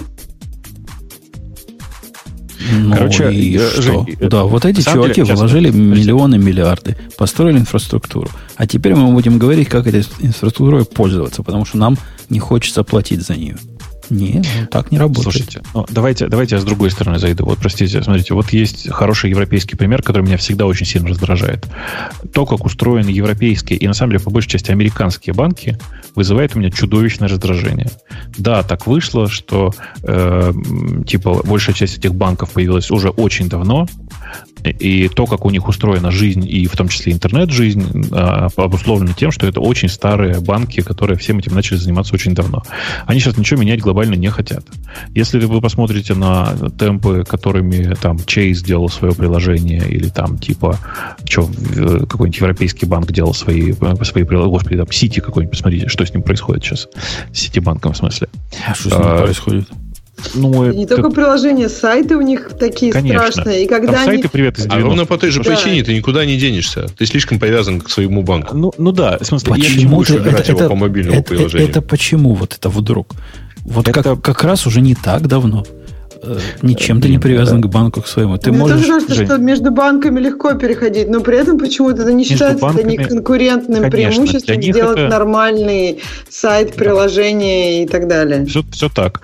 Потому что ключевая функция для банка вовсе не приложение. Но тем не менее, говорить о том, что у одного банка вот эта фича есть, а у типа, конкретно про приложение, а у другого нет, и поэтому я пойду туда, где оно есть, из своего банка, в котором ничего нет, э, это происходит ну, с очень большим трудом. Пользователи, на самом деле, ригидны в среднем и не готовы никуда перетекать. Значит, Поэтому мысль, что не, вол... рассудит... не волнует. Ну нет, это как, не Когда меня так. в свое время волновало, что у Ситибанка не было э, э, MFA вот этого, я им да. сначала письма писал, потом уже меры начал принимать. И не так у них все плохо. Я являюсь... У меня пять банков. Пять. Ох, самых разных. Сколько из них у тебя российских? Давай так, сколько из них у тебя российских? Я просто как сравнение, я, я пользовалась долго Альфа-банком и Сбером, что, может быть, звучит ужасно, но когда я начала пользоваться Банков Америка, вот честно, я говорю, что это, это, было, это было действительно такое привет из 90-х. Назад машина времени и все такое. Не, ну, Потому что, оно, вы, оно выглядит чудовищно, я с тобой согласен. Вот Ситибанк, по-моему, это самый самый заскорузлый. Там все заскорузло, ну, реально. Слушайте, а, однако на их, да. на их фоне, вот а? у них, вот представьте, у них система такая, такой, как, как мы пишем. Мы по работе пишем системы, как Ситибанк. То есть они страшны, как не в себя, при этом направлены на профессионалов, которые именно страшнота нужна. С другой же стороны, есть Chase. Вы видели, какой у Чейса молодежный, современный э, 2.0 интерфейс? Это прямо вообще Женя, красота нечеловеческая. Подожди, Женя. ты пробовал? Вот, вот функция этого чейза. Меня, например, удивило, что ты не можешь взять э, ну, ресит, чек больше, чем, по-моему, 6 месяцев. То есть так, эти так данные это, это же не про UI. Я как раз про это и говорю, что Нет, чейз при всей своей... UI и функции, так все плохо. И UI, и функции плохо. Понимаешь? То есть как бы в российском банке и UI, и функции э, лучше. Я не понимаю, почему невозможно сделать. Это же просто почему-то никто не делает. Почему-то для них это не важно. Ну, это Короче, не важно, наверное, э, пользователям. Сейчас, давайте вернемся просто на, на два шага назад. Во-первых, там в чате у нас пишут, что в Европе есть N26, все на него переезжают. Ребята, у N26 300 тысяч настоящих кастомеров. У них 500 тысяч выпущенных карточек и 300 тысяч реальных кастомеров на самом деле. Это говорит, что туда кто-то перетекает. Ну, типа 300 тысяч клиентов у э, потребительского банка – это очень смешная цифра. Ну, типа, мы же не говорим, что в Москве все перетекают, перетекают в промсвязь экономбанк или там еще какую-нибудь такую фигню. У нас, а, кстати говоря, очень прикольный банк открыл. Ну, точнее, это не банк, это как раз виртуальный банк, монобанк. Ага. А, проект, запущенный бывшими топами Приватбанка. Э, да. В общем, ну, очень хвалят. Я вот сейчас думаю заказать себе тоже карточку. Все делается в онлайне. Ты фотографируешь Да-да. паспорт, э, тебе поезжает карта, у них нет отделений и так далее. Очень прикольное приложение. Вот. И автоматом кредитная линия на 100 тысяч гривен это Слушайте, условно это, 4 тысячи долларов. Это понятно, но э, это просто мы с Ксюшей, как люди, казалось бы, должны были пострадать от э, приложения Сбербанка, э, который... Сбербанк вообще это чудовищная конструкция, в смысле сам по себе банк. Э, он прямо чудовищный. Но, тем не менее, в России у них приличное приложение, у них сложно пользоваться сайтом, но он достаточно функционален, э, и на фоне приложения Сбербанка, ну, я, я сейчас не буду говорить все, но большая часть приложений европейских и американских банков выглядит как полное говно, прошу прощения. К сожалению, да, вот я тут согласна с Бобуком, и по фичам, если мы будем говорить, меня, например, удивляет, как у Сбербанка они сумели, ну, консолидировать очень много платежей. И ведь я, вот если так подумать, вот если с технической точки зрения, ну, представьте, наверняка все эти компании имеют какие-то свои способы, и чтобы поддержать каждый, вряд ли там можно построить какую-то инфраструктуру, и ты сразу поддержишь все. Наверняка там кто влез, кто влез, кто по дрова, но они сделали все это, и ты можешь из Сбербанка заплатить за, например, там, квартиру в разных городах, услуги в разных городах. Ну, то есть это действительно много работы, которую они сделали и которая ну, за, очень Заник, это просто не в курсе, но все абсолютно банки в Америке позволяют это делать очень давно. Я все. Какие я в все. разных городах жила и нигде. Ты просто не знаешь, ты просто не знаешь, как это сделать. Слушайте, это, это проблема да. к их UI. Это реально там найти, как это сделать, это надо большой мозг иметь. Но даже Citibank ну... позволяет это на их веб-сайте сделать. Не говоря уж о мобильном приложении, которое, на мой взгляд, вполне достойно. Давайте, давайте как бы от этого удалимся, вернемся к теме нет, нет, нет нейтралити. А, мысль, мысль о том, и вообще к теме того, что у нас Мегафон начал показывать показывать сплэшес и картинки и рекламу поверх. Э, есть много областей, в которых действительно иногда требуется государственная регуляция. При этом Женя прав. На самом деле э, она, там требуется государственная регуляция, потому что в другом месте не сработала государственная регуляция. То есть, э, ну, как бы действительно в стране создалась неконкурентная ситуация, у нас типа, в стране создалась неконкурентная ситуация между сотовыми операторами. Она не конкурентная, потому что так сложилось уже. Но раз уж так сложилось, то, конечно, я не знаю, я буду уверен, буду, что типа государство тут вмешается в историю с мегафоном и даст свое мнение по поводу происходящего. Возможно, это мнение будет э, вы все идиоты, так и должно быть, это их исходное право. Ну, фиг с ним тогда. Но, по крайней мере, наличие здесь регулятора меня, если честно, успокаивает. Подожди, вопрос ведь сложный. Вот пора регулировать или не пора регулировать? Мне кажется, вопрос, а пора Женя регулировать... тоже согласен, когда, Нет. что есть какая-то черта, когда может быть пора. Но вот, вот этот баланс баланс между пора и давайте зарегулируем все подряд, он, мне кажется, самый сложный нет, тут. Нет, нет, дело в том, что Женя на самом деле правильно сказал, что на самом деле э, это нужно регулировать на другом уровне, на, на уровне того, что не должны появляться такие э, квазимонопольные структуры, как э, три сотовых оператора. Э, но при этом, так как ситуация уже создалась, это значит, что государство имеет право вмешиваться в любую ситуацию, происходящую с этой квазимонополией просто тупо потому, что, ну да, там просмотрели, но давайте не будем, э, если уж оно просмотрелось, вообще ничего с этим не делать. Там в чате правильно пишут очень хорошую, очень неправильную формулировку, но очень, прав, с очень правильным смыслом. Вообще-то это порча трафика. Слово порча трафика мне очень нравится, я навел, навел на твой трафик порчу. Но по- по-хорошему, конечно же, это та самая претензия, которая и предъявляется к, к мегафону. Э, он, я плачу ему за услугу передачи данных передача данных означает, что данные должны дойти до меня в неизменном виде. Для того, чтобы браузер мой показал э, баннер поверх э, моего контента, в, в те данные, которые передаются, э, должно быть внедрены данные, которые вставлены туда компанией Мегафон. И это прямое нарушение договора и в этом месте, конечно, нужно действие регулятора, который скажет ай-яй-яй, нехорошо и все такое. Если бы у нас эффективно работали суды в этом месте, то, конечно же, просто любой кастомер пошел бы в суд и, э, собственно, отсудил бы это дело у Мегафона, если там в договоре все аккуратно написано. О, а ты договор ты читал? Тут я недавно игру поставил. Я читал. Игра да. называется... Она как Mortal Kombat, только вот другая. Вот эта японская, другая. Как она? Накей называется, которая. Знаете, которую? Накей. Ну, ну, как две было раньше игры. Mortal Kombat и вторая. Вот это я вторую Taken. поставил. Tekken, да. Точно. На а, кей. На кей. И этот Tekken вначале показывает договор. Два договора, с которыми ты должен согласиться. Договор на экране прям пишет договор, который листаешь, такое ощущение, что над тобой издеваются. его листать устанешь стрелочкой вниз. Оно, правда, там ускоряется со временем, но все равно сидишь, листаешь, листаешь. Ну, кто ж его читать-то будет? Ну, слушай, э, на самом деле, э, конечно, есть простое решение э, этого вопроса. Во-первых, оферта, которая представляется на сайте и которую ты подписываешь с помощью кликов, это не самый настоящий договор, в смысле, что не все можно им отрегулировать. Но с сотовым оператором ты подписываешь реальную бумажку, и там есть договор, который, конечно, можно прочитать, там он 7 страниц, что ли. Это просто не всем дано, но тем не менее. Это одна сторона. А вторая сторона заключается в том, что, э, как вы, наверное, знаете, во всех странах мира, если в договоре прописано что-то, что противоречит э, закону страны, на которой этот договор подписан, то договор признается ничтожным сам по себе. Подожди, а... но вот эта ситуация наверняка законам не противоречит. И что я буду а... делать, если я пошел там в Мегафон, МТС и Билайн, и все они имеют это в договоре? Но я не согласен. Я не считаю, что я сейчас должен заплатить я, за трафик смотри, с их вот рекламой. Для этого и есть суд. Суд в данном случае что должен признать? Он должен признать, что э, если в условиях предоставления услуги написано, что услуга называется передача данных, Э, должно, а должно ли это означать, что данные передаются неизменными? Если суд признает, что данные в этой ситуации можно изменять, то логично предположить, что тогда Мегафон все делает правильно. Если же передача данных подразумевает неизменную передачу данных в том виде, в котором э, оно... А, ну тут еще вот такой важный момент, что если Мегафон э, изменяет эти данные, то он автоматически становится поставщиком данных. И тут должна быть еще одна отдельная сертификация для поставщика этих данных.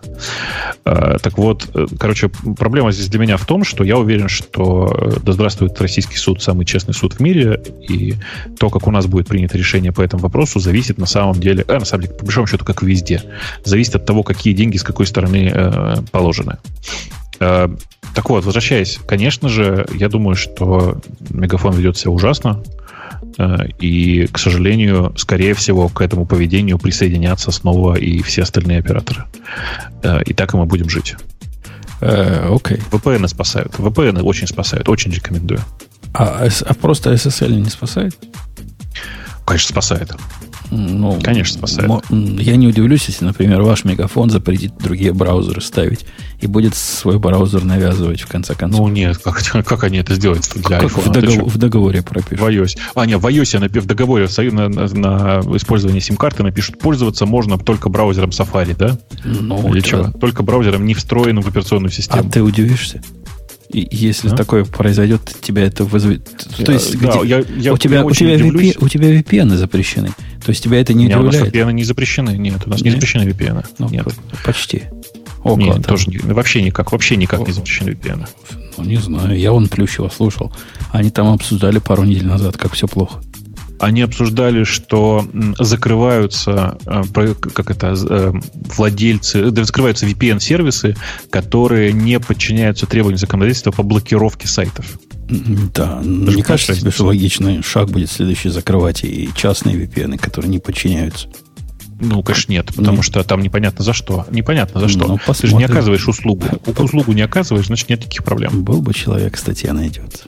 Э, спрашивают, они в JSON тоже вставляют рекламу? Это хороший вопрос. Я думаю, что нет. Вставляют они э, его только в те страницы, которые э, текст HTML, а не что-нибудь там. Вообще, это отдельная история про то, что они же DPI ну, DPI в этом месте. То есть разбирают твой трафик. И уже за это, в принципе, можно по ушам получить, мне кажется. Окей. Okay. Тебе говорят, что любые средства обхода запрещены. Зря ты говоришь. Покажите, покажите цитату, покажите, покажите цитату из закона, в которой говорится, что любые средства обхода чего запрещены. А, вы же, вы же сейчас не про блокировки, правда? Мы же говорим про VPN не как средство бороться с блокировками, а как а про VPN как средство для защиты нормальных легальных сайтов. Чтобы вы, заходя на свой любимый, давайте, чтобы всем нейтрально было, на свой любимый сайт Mail.ru, чтобы никто не мог туда внутрь вставить ваш чужой контент. А тебе не надо для Mail.ru. Он и так по HTTPS никто не вставит. Зачем тебе VPN? А, Спросит ну, тебя товарищ ты, майор. Же, ты, же, ты же говоришь про отдельный браузер. Или там типа про э, еще что-нибудь такое. Отдельный корневой сертификат. Я думаю, что... Я, кстати, думаю, что... Я, я не уверен, я не знаю. Э, ты думаешь, что Mail.ru недоступен по HTTPS? Он недоступен по HTTP просто? Ну, я предположил, что в 21 веке, в 17 году вряд ли. Я думаю, что, я думаю, что любой портал, э, в принципе, должен так себя вести. Но я не проверял просто. Но при этом я могу себе представить, что у них э, есть возможность оставить, пустить человека по HTTP везде, в тех, в тех местах, где нет авторизации, например. Это было бы логично в каком-то смысле. Ну, может быть. О, у нас тоже. Мы тут все такие крутые. Сайтик у нас по HTTPS раздается, а подкастики по HTTP. И вы знаете почему. Конечно, потому что Мегафон должен туда вставлять рекламу. По, у нас нет еще одного рекламного блока, кстати. Потому что есть такие идиотские устройства на андроиде, которые с Let's Encrypt сертификатами как-то криво-косо работают в какой-то версии. Я это знаю от того, что я свой подкаст более другой перевел полностью на HTTPS. Вы не представляете, сколько боли и слез от слушателей на андроиде. Я представляю, сколько боли и слез на слушателей на андроиде. Так что у нас Там дальше, по-моему, да. будет. Я полистал, там, мне кажется, ничего интересного нет. Да, совсем. Э, новости одной строкой. Э, действительно, относительно скоро линуксовые докер-контейнеры можно будет запускать поверх э, VSL, а не поверх Hyper-V под Windows. Это небольшой дел, безусловно, но это просто приятно. То есть виртуализация будет примерно как в Linux устроена. Э, идиотская статья про XFS или EX4 для работы с MongoDB на EC2. Короткий ответ звучит так. Читать эту статью не нужно, я вам и так все расскажу. Если у вас SSD или свой собственный сервер, то XFS показывает себя очень хорошо. Если это э, жесткие диски или условия очень жесткой конкуренции по I.O. Э, для доступа даже пусть к SSD, то X4 ведет себя лучше. А... Что-то вы гоните, дядьку. Что? Ну, EC2. EC2 это твое второе условие? Да, конечно. Я, собственно, проверял на EC2. Если у вас достаточно много IOPS, ну, например, 10 тысяч, то XFS имеет конкретный смысл. Не, нет, сейчас это я то, ровно то, что я сказал. Ты говоришь про EC2 в, в общем смысле или в, в, в деталях? Давай так. Если у тебя э, high speed, в смысле, если у тебя large инстансы, и у тебя э, при этом high-speed доступ к дискам, то, конечно, надо ставить XFS. Особенно, если у тебя там RAID собран, еще какая-нибудь фигня, то прямо надо ставить RAID 0, XFS и вперед. Если у тебя medium или вообще, не дай бог, микроинстанс, то EX4 показывает себя лучше. Да не, large, я, large, он звучит как большой. А на самом деле large это маленький инстанс. Тут речь идет о каких-нибудь 4x э, large и выше. Вот что-то вот такое. Тогда да. да нет, даже, даже просто на, на, типа, на вот этих, как называется, C3, C3 Large, да, это называется. Сейчас уже C5 а, есть. Ну вот, типа даже, даже вот на, начиная от C3 Large, это имеет смысл пользоваться XFS. Причина простая, повторюсь, э, на Large инстансах у них по умолчанию у Amazon high-speed доступ к диску. То есть он приоритетный доступ к диску, по-другому скажу. Вот. Ну, там, там короче, сложнее все немножко. Там ты, правда ты, сложнее. Ты, ты, прав. ты упрощаешь. Я, я Оно просто, за, кажется, зависит от да. размера SSD, зависит от вида да. SSD, зависит от того, есть ли у вас IPS гарантированный или нет. И зависит, да. как ни странно, от той, какой версии вы Mongo используете. Mongo тут как им подгадило-то. Я делился этой мыслью. У них Нет. же все, все семейство э, R. У Амазона есть семейство R, там R4 сейчас. Ага. Это специально, вот на мой взгляд, придумали для таких, типа как Mongo и Redis, которые с процессором не особо умеют дружить, но память любят. А Mongo это научилась с процессором дружить. Ну, сколько, ага. пару версий назад. И теперь привлекательность всех этих R-инстансов с перекосом в памяти и с недостатком процессора сильно сошла на нет. У меня раньше не все были R, там 4, X Large. И ну, там, я думаю, что так, оно для сейчас тебя все C5, C5 все. Я думаю, что оно для тебя все сошло на нет. А так есть много э, memory expensive задач, э, которые, ну, типа, просто в которых важно, чтобы было много памяти, а CPU на самом деле не настолько важен. Ну, вот Redis еще остался, да, но Redis там тоже для такого не надо, у них свой собственный есть хостед Redis. Ну, типа того, да. Ну, короче, если я к тому, что нет, э, может быть, э, готовых э, вот этих билдинг-блоков типа Монги или еще чего-то, которая сейчас для вот этих для R инстансов нужна, но при этом есть много задач, которые требуют R инстансов. И, и думаю, что Amazon в этом не сильно-то и потеряли. А так, ну да, короче, э, имейте в виду, что XFS с Mongo работает довольно приятно. Даже если у вас стоит локальная машина, на которой воткнут SSD, надо ставить XFS, прям, ну, чувствуется разница. Чувствуется на, на глаз. Причем очень прикольно, кстати, у меня, когда ставлю на десктоп Linux, они же по умолчанию, большая часть из них ставится на, на X3, X4. Ну, типа старые на X3, новые на X4. Руками переставляю на XFS. Э, прямо на глаз видна разница в плавности при работе с I.O. А миграции никакой вменяемой нет. Типа арсинки все, правильно? Я так делаю.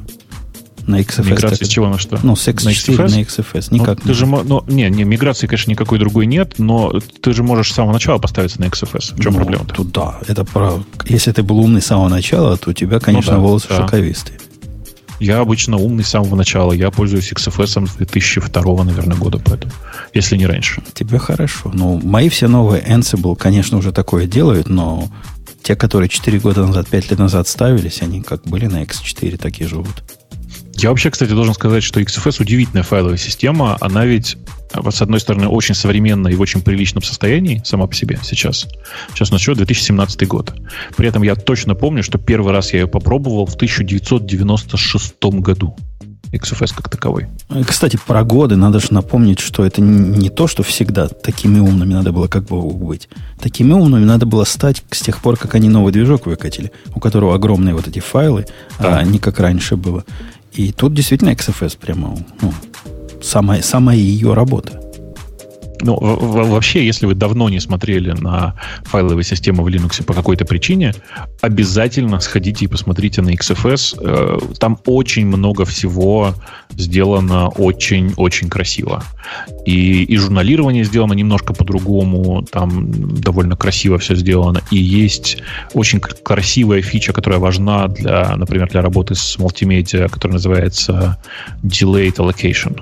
В смысле, в, в, в как это, отложенное выделение места в, в реальности. Оно выделяется в памяти, а на диск записывается в тот момент, ну, короче, чтобы уменьшать то самое э, всеми любимое фрагментирование.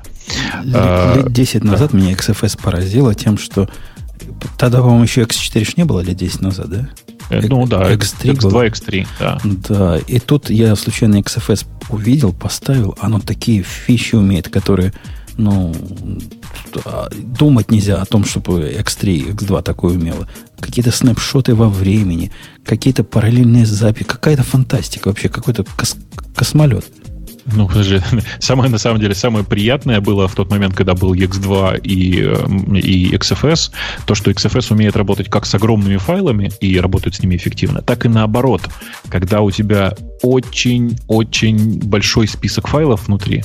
Э, это старая история, потому что все системы на базе X2, они начинают притормаживать, потому что, ну, типа, потому что, потому что информация в, в, в таком дурацком виде хранится.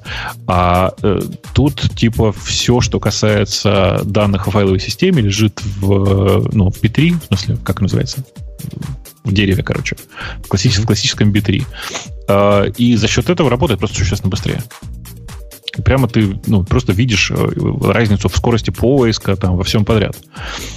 И вообще просто, ну, она совершенно космическая файловая система. Несмотря на то, что, да, смотрите выше, ну, я не знаю, какого она года выпуска, честно, но в 96-м или в начале самом 97-го года я ей уже пользовался на SGI-евских э, фермах, ну, на SGI Сам, машинах. Самый показательный тест для простых людей, которые захотят понять, почему им XFS хочется на Монге, попробовать завести базу какого-нибудь среднего размера, например, двухтерабайтную и сделать так, чтобы Mongo решила, что у вас проблема. Ну, то есть убить контейнер килом, а не, не терминатить его правильно, чтобы лог остался.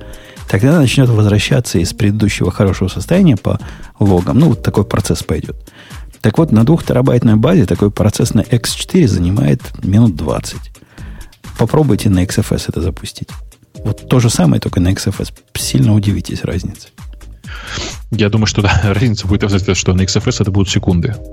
Ну, по-моему, я считал то ли в сто раз быстрее, что ну, какие-то типа фантастические типа какие-то величины.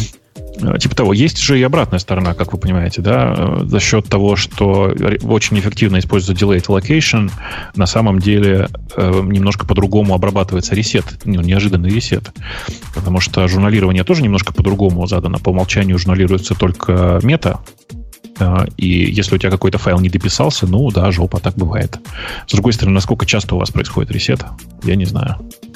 Ну, сами иногда делаете ему ресет. Пишут, пишут, поддержка XFS была удалена во FreeBSD 10. Я, ну, конечно, буду стараться сдерживаться, но, по-моему, поддержка FreeBSD была удалена в конце 2007-2008 годов. В смысле, да я прям с тех пор прямо не знаю, живет и живет, на самом деле. Но, конечно, она для, на любителя уже. User стремительно истончается, я бы так сказал. Ну, остаются только самые проверенные сисадмины. Э, ну, да, это правда, это правда, но э, помнишь же, да, как мы любим говорить, главная проблема газеты «Известия» в 90-е годы. Читатель мрет. Вот э, такая же история. Не так мрачно, но тем не менее. Потребители да. FreeBSD мрут потихонечку. Не знаю, на самом деле, и так мрачно уже тоже, потому что все-таки люди, которые были фанатами фри, это люди, которым сейчас, ну, сейчас буду аккуратно говорить, в среднем за 50. А ладно. Ты точно тебе говорю. Нет, серьезно, серьезно. Ну, от 40, окей. От. От. Ну да. Я же говорю, в среднем, выше, в среднем за 50. А, да, так что просто Давайте, времена... заканчивать, потому что, кажется, мы уже это... Уже, кажется, мы уже это, кажется, мы уже и это... брали, и... А кто-нибудь смотрел и, Five и Open Source Fonts Ideal for Programming? Нет? Те же самые фонты я смотрел. Думал, что им новое найти.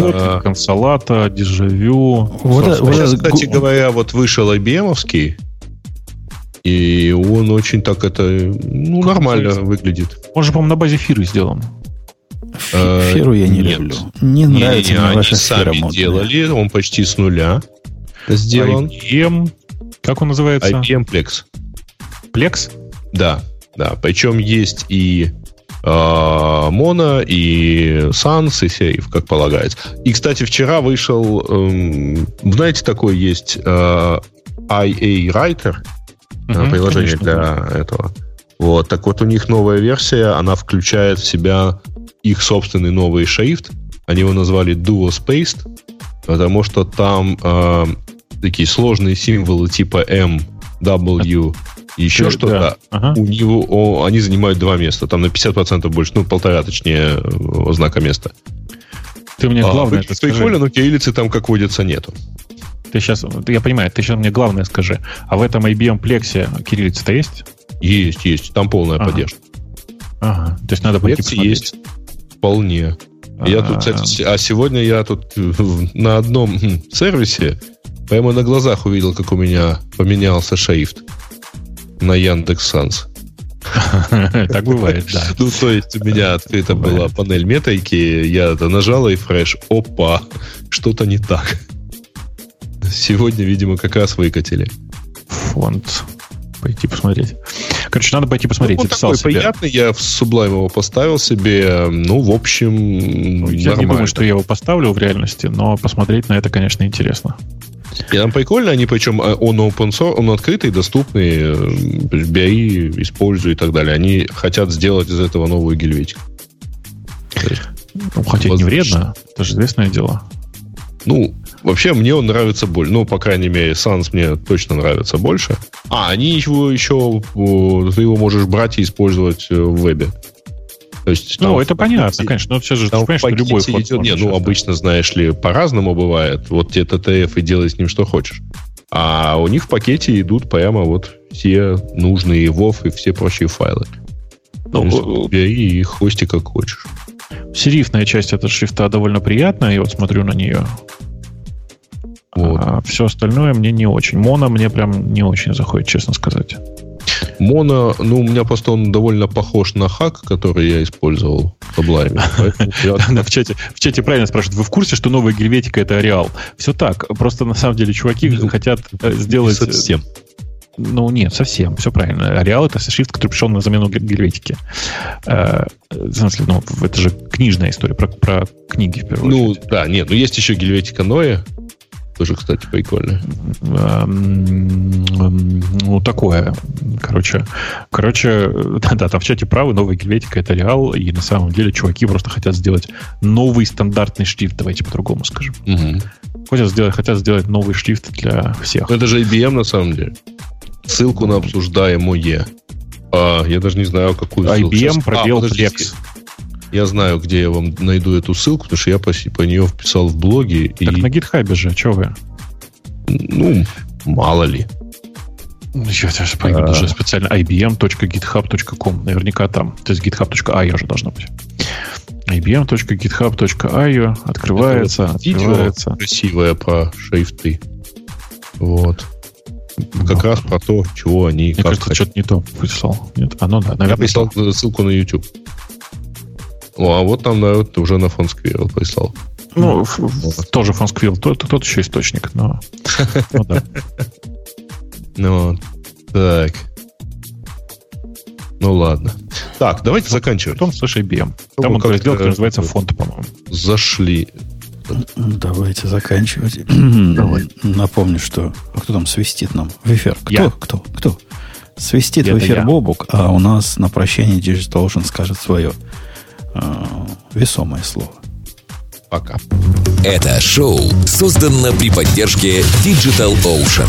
Digital Ocean – провайдер доступного облачного хостинга. Всего за 55 секунд и 5 долларов в месяц вы можете создать свой облачный сервер в одном из дата-центров, расположенных в Нью-Йорке, Сан-Франциско, Амстердаме и Сингапуре, и управлять им с помощью простой, интуитивно понятной панели управления или восприятия воспользоваться мощным API. Начните прямо сейчас. Введите промокод RadioDefist при регистрации и получите 10 долларов бонуса на аккаунт.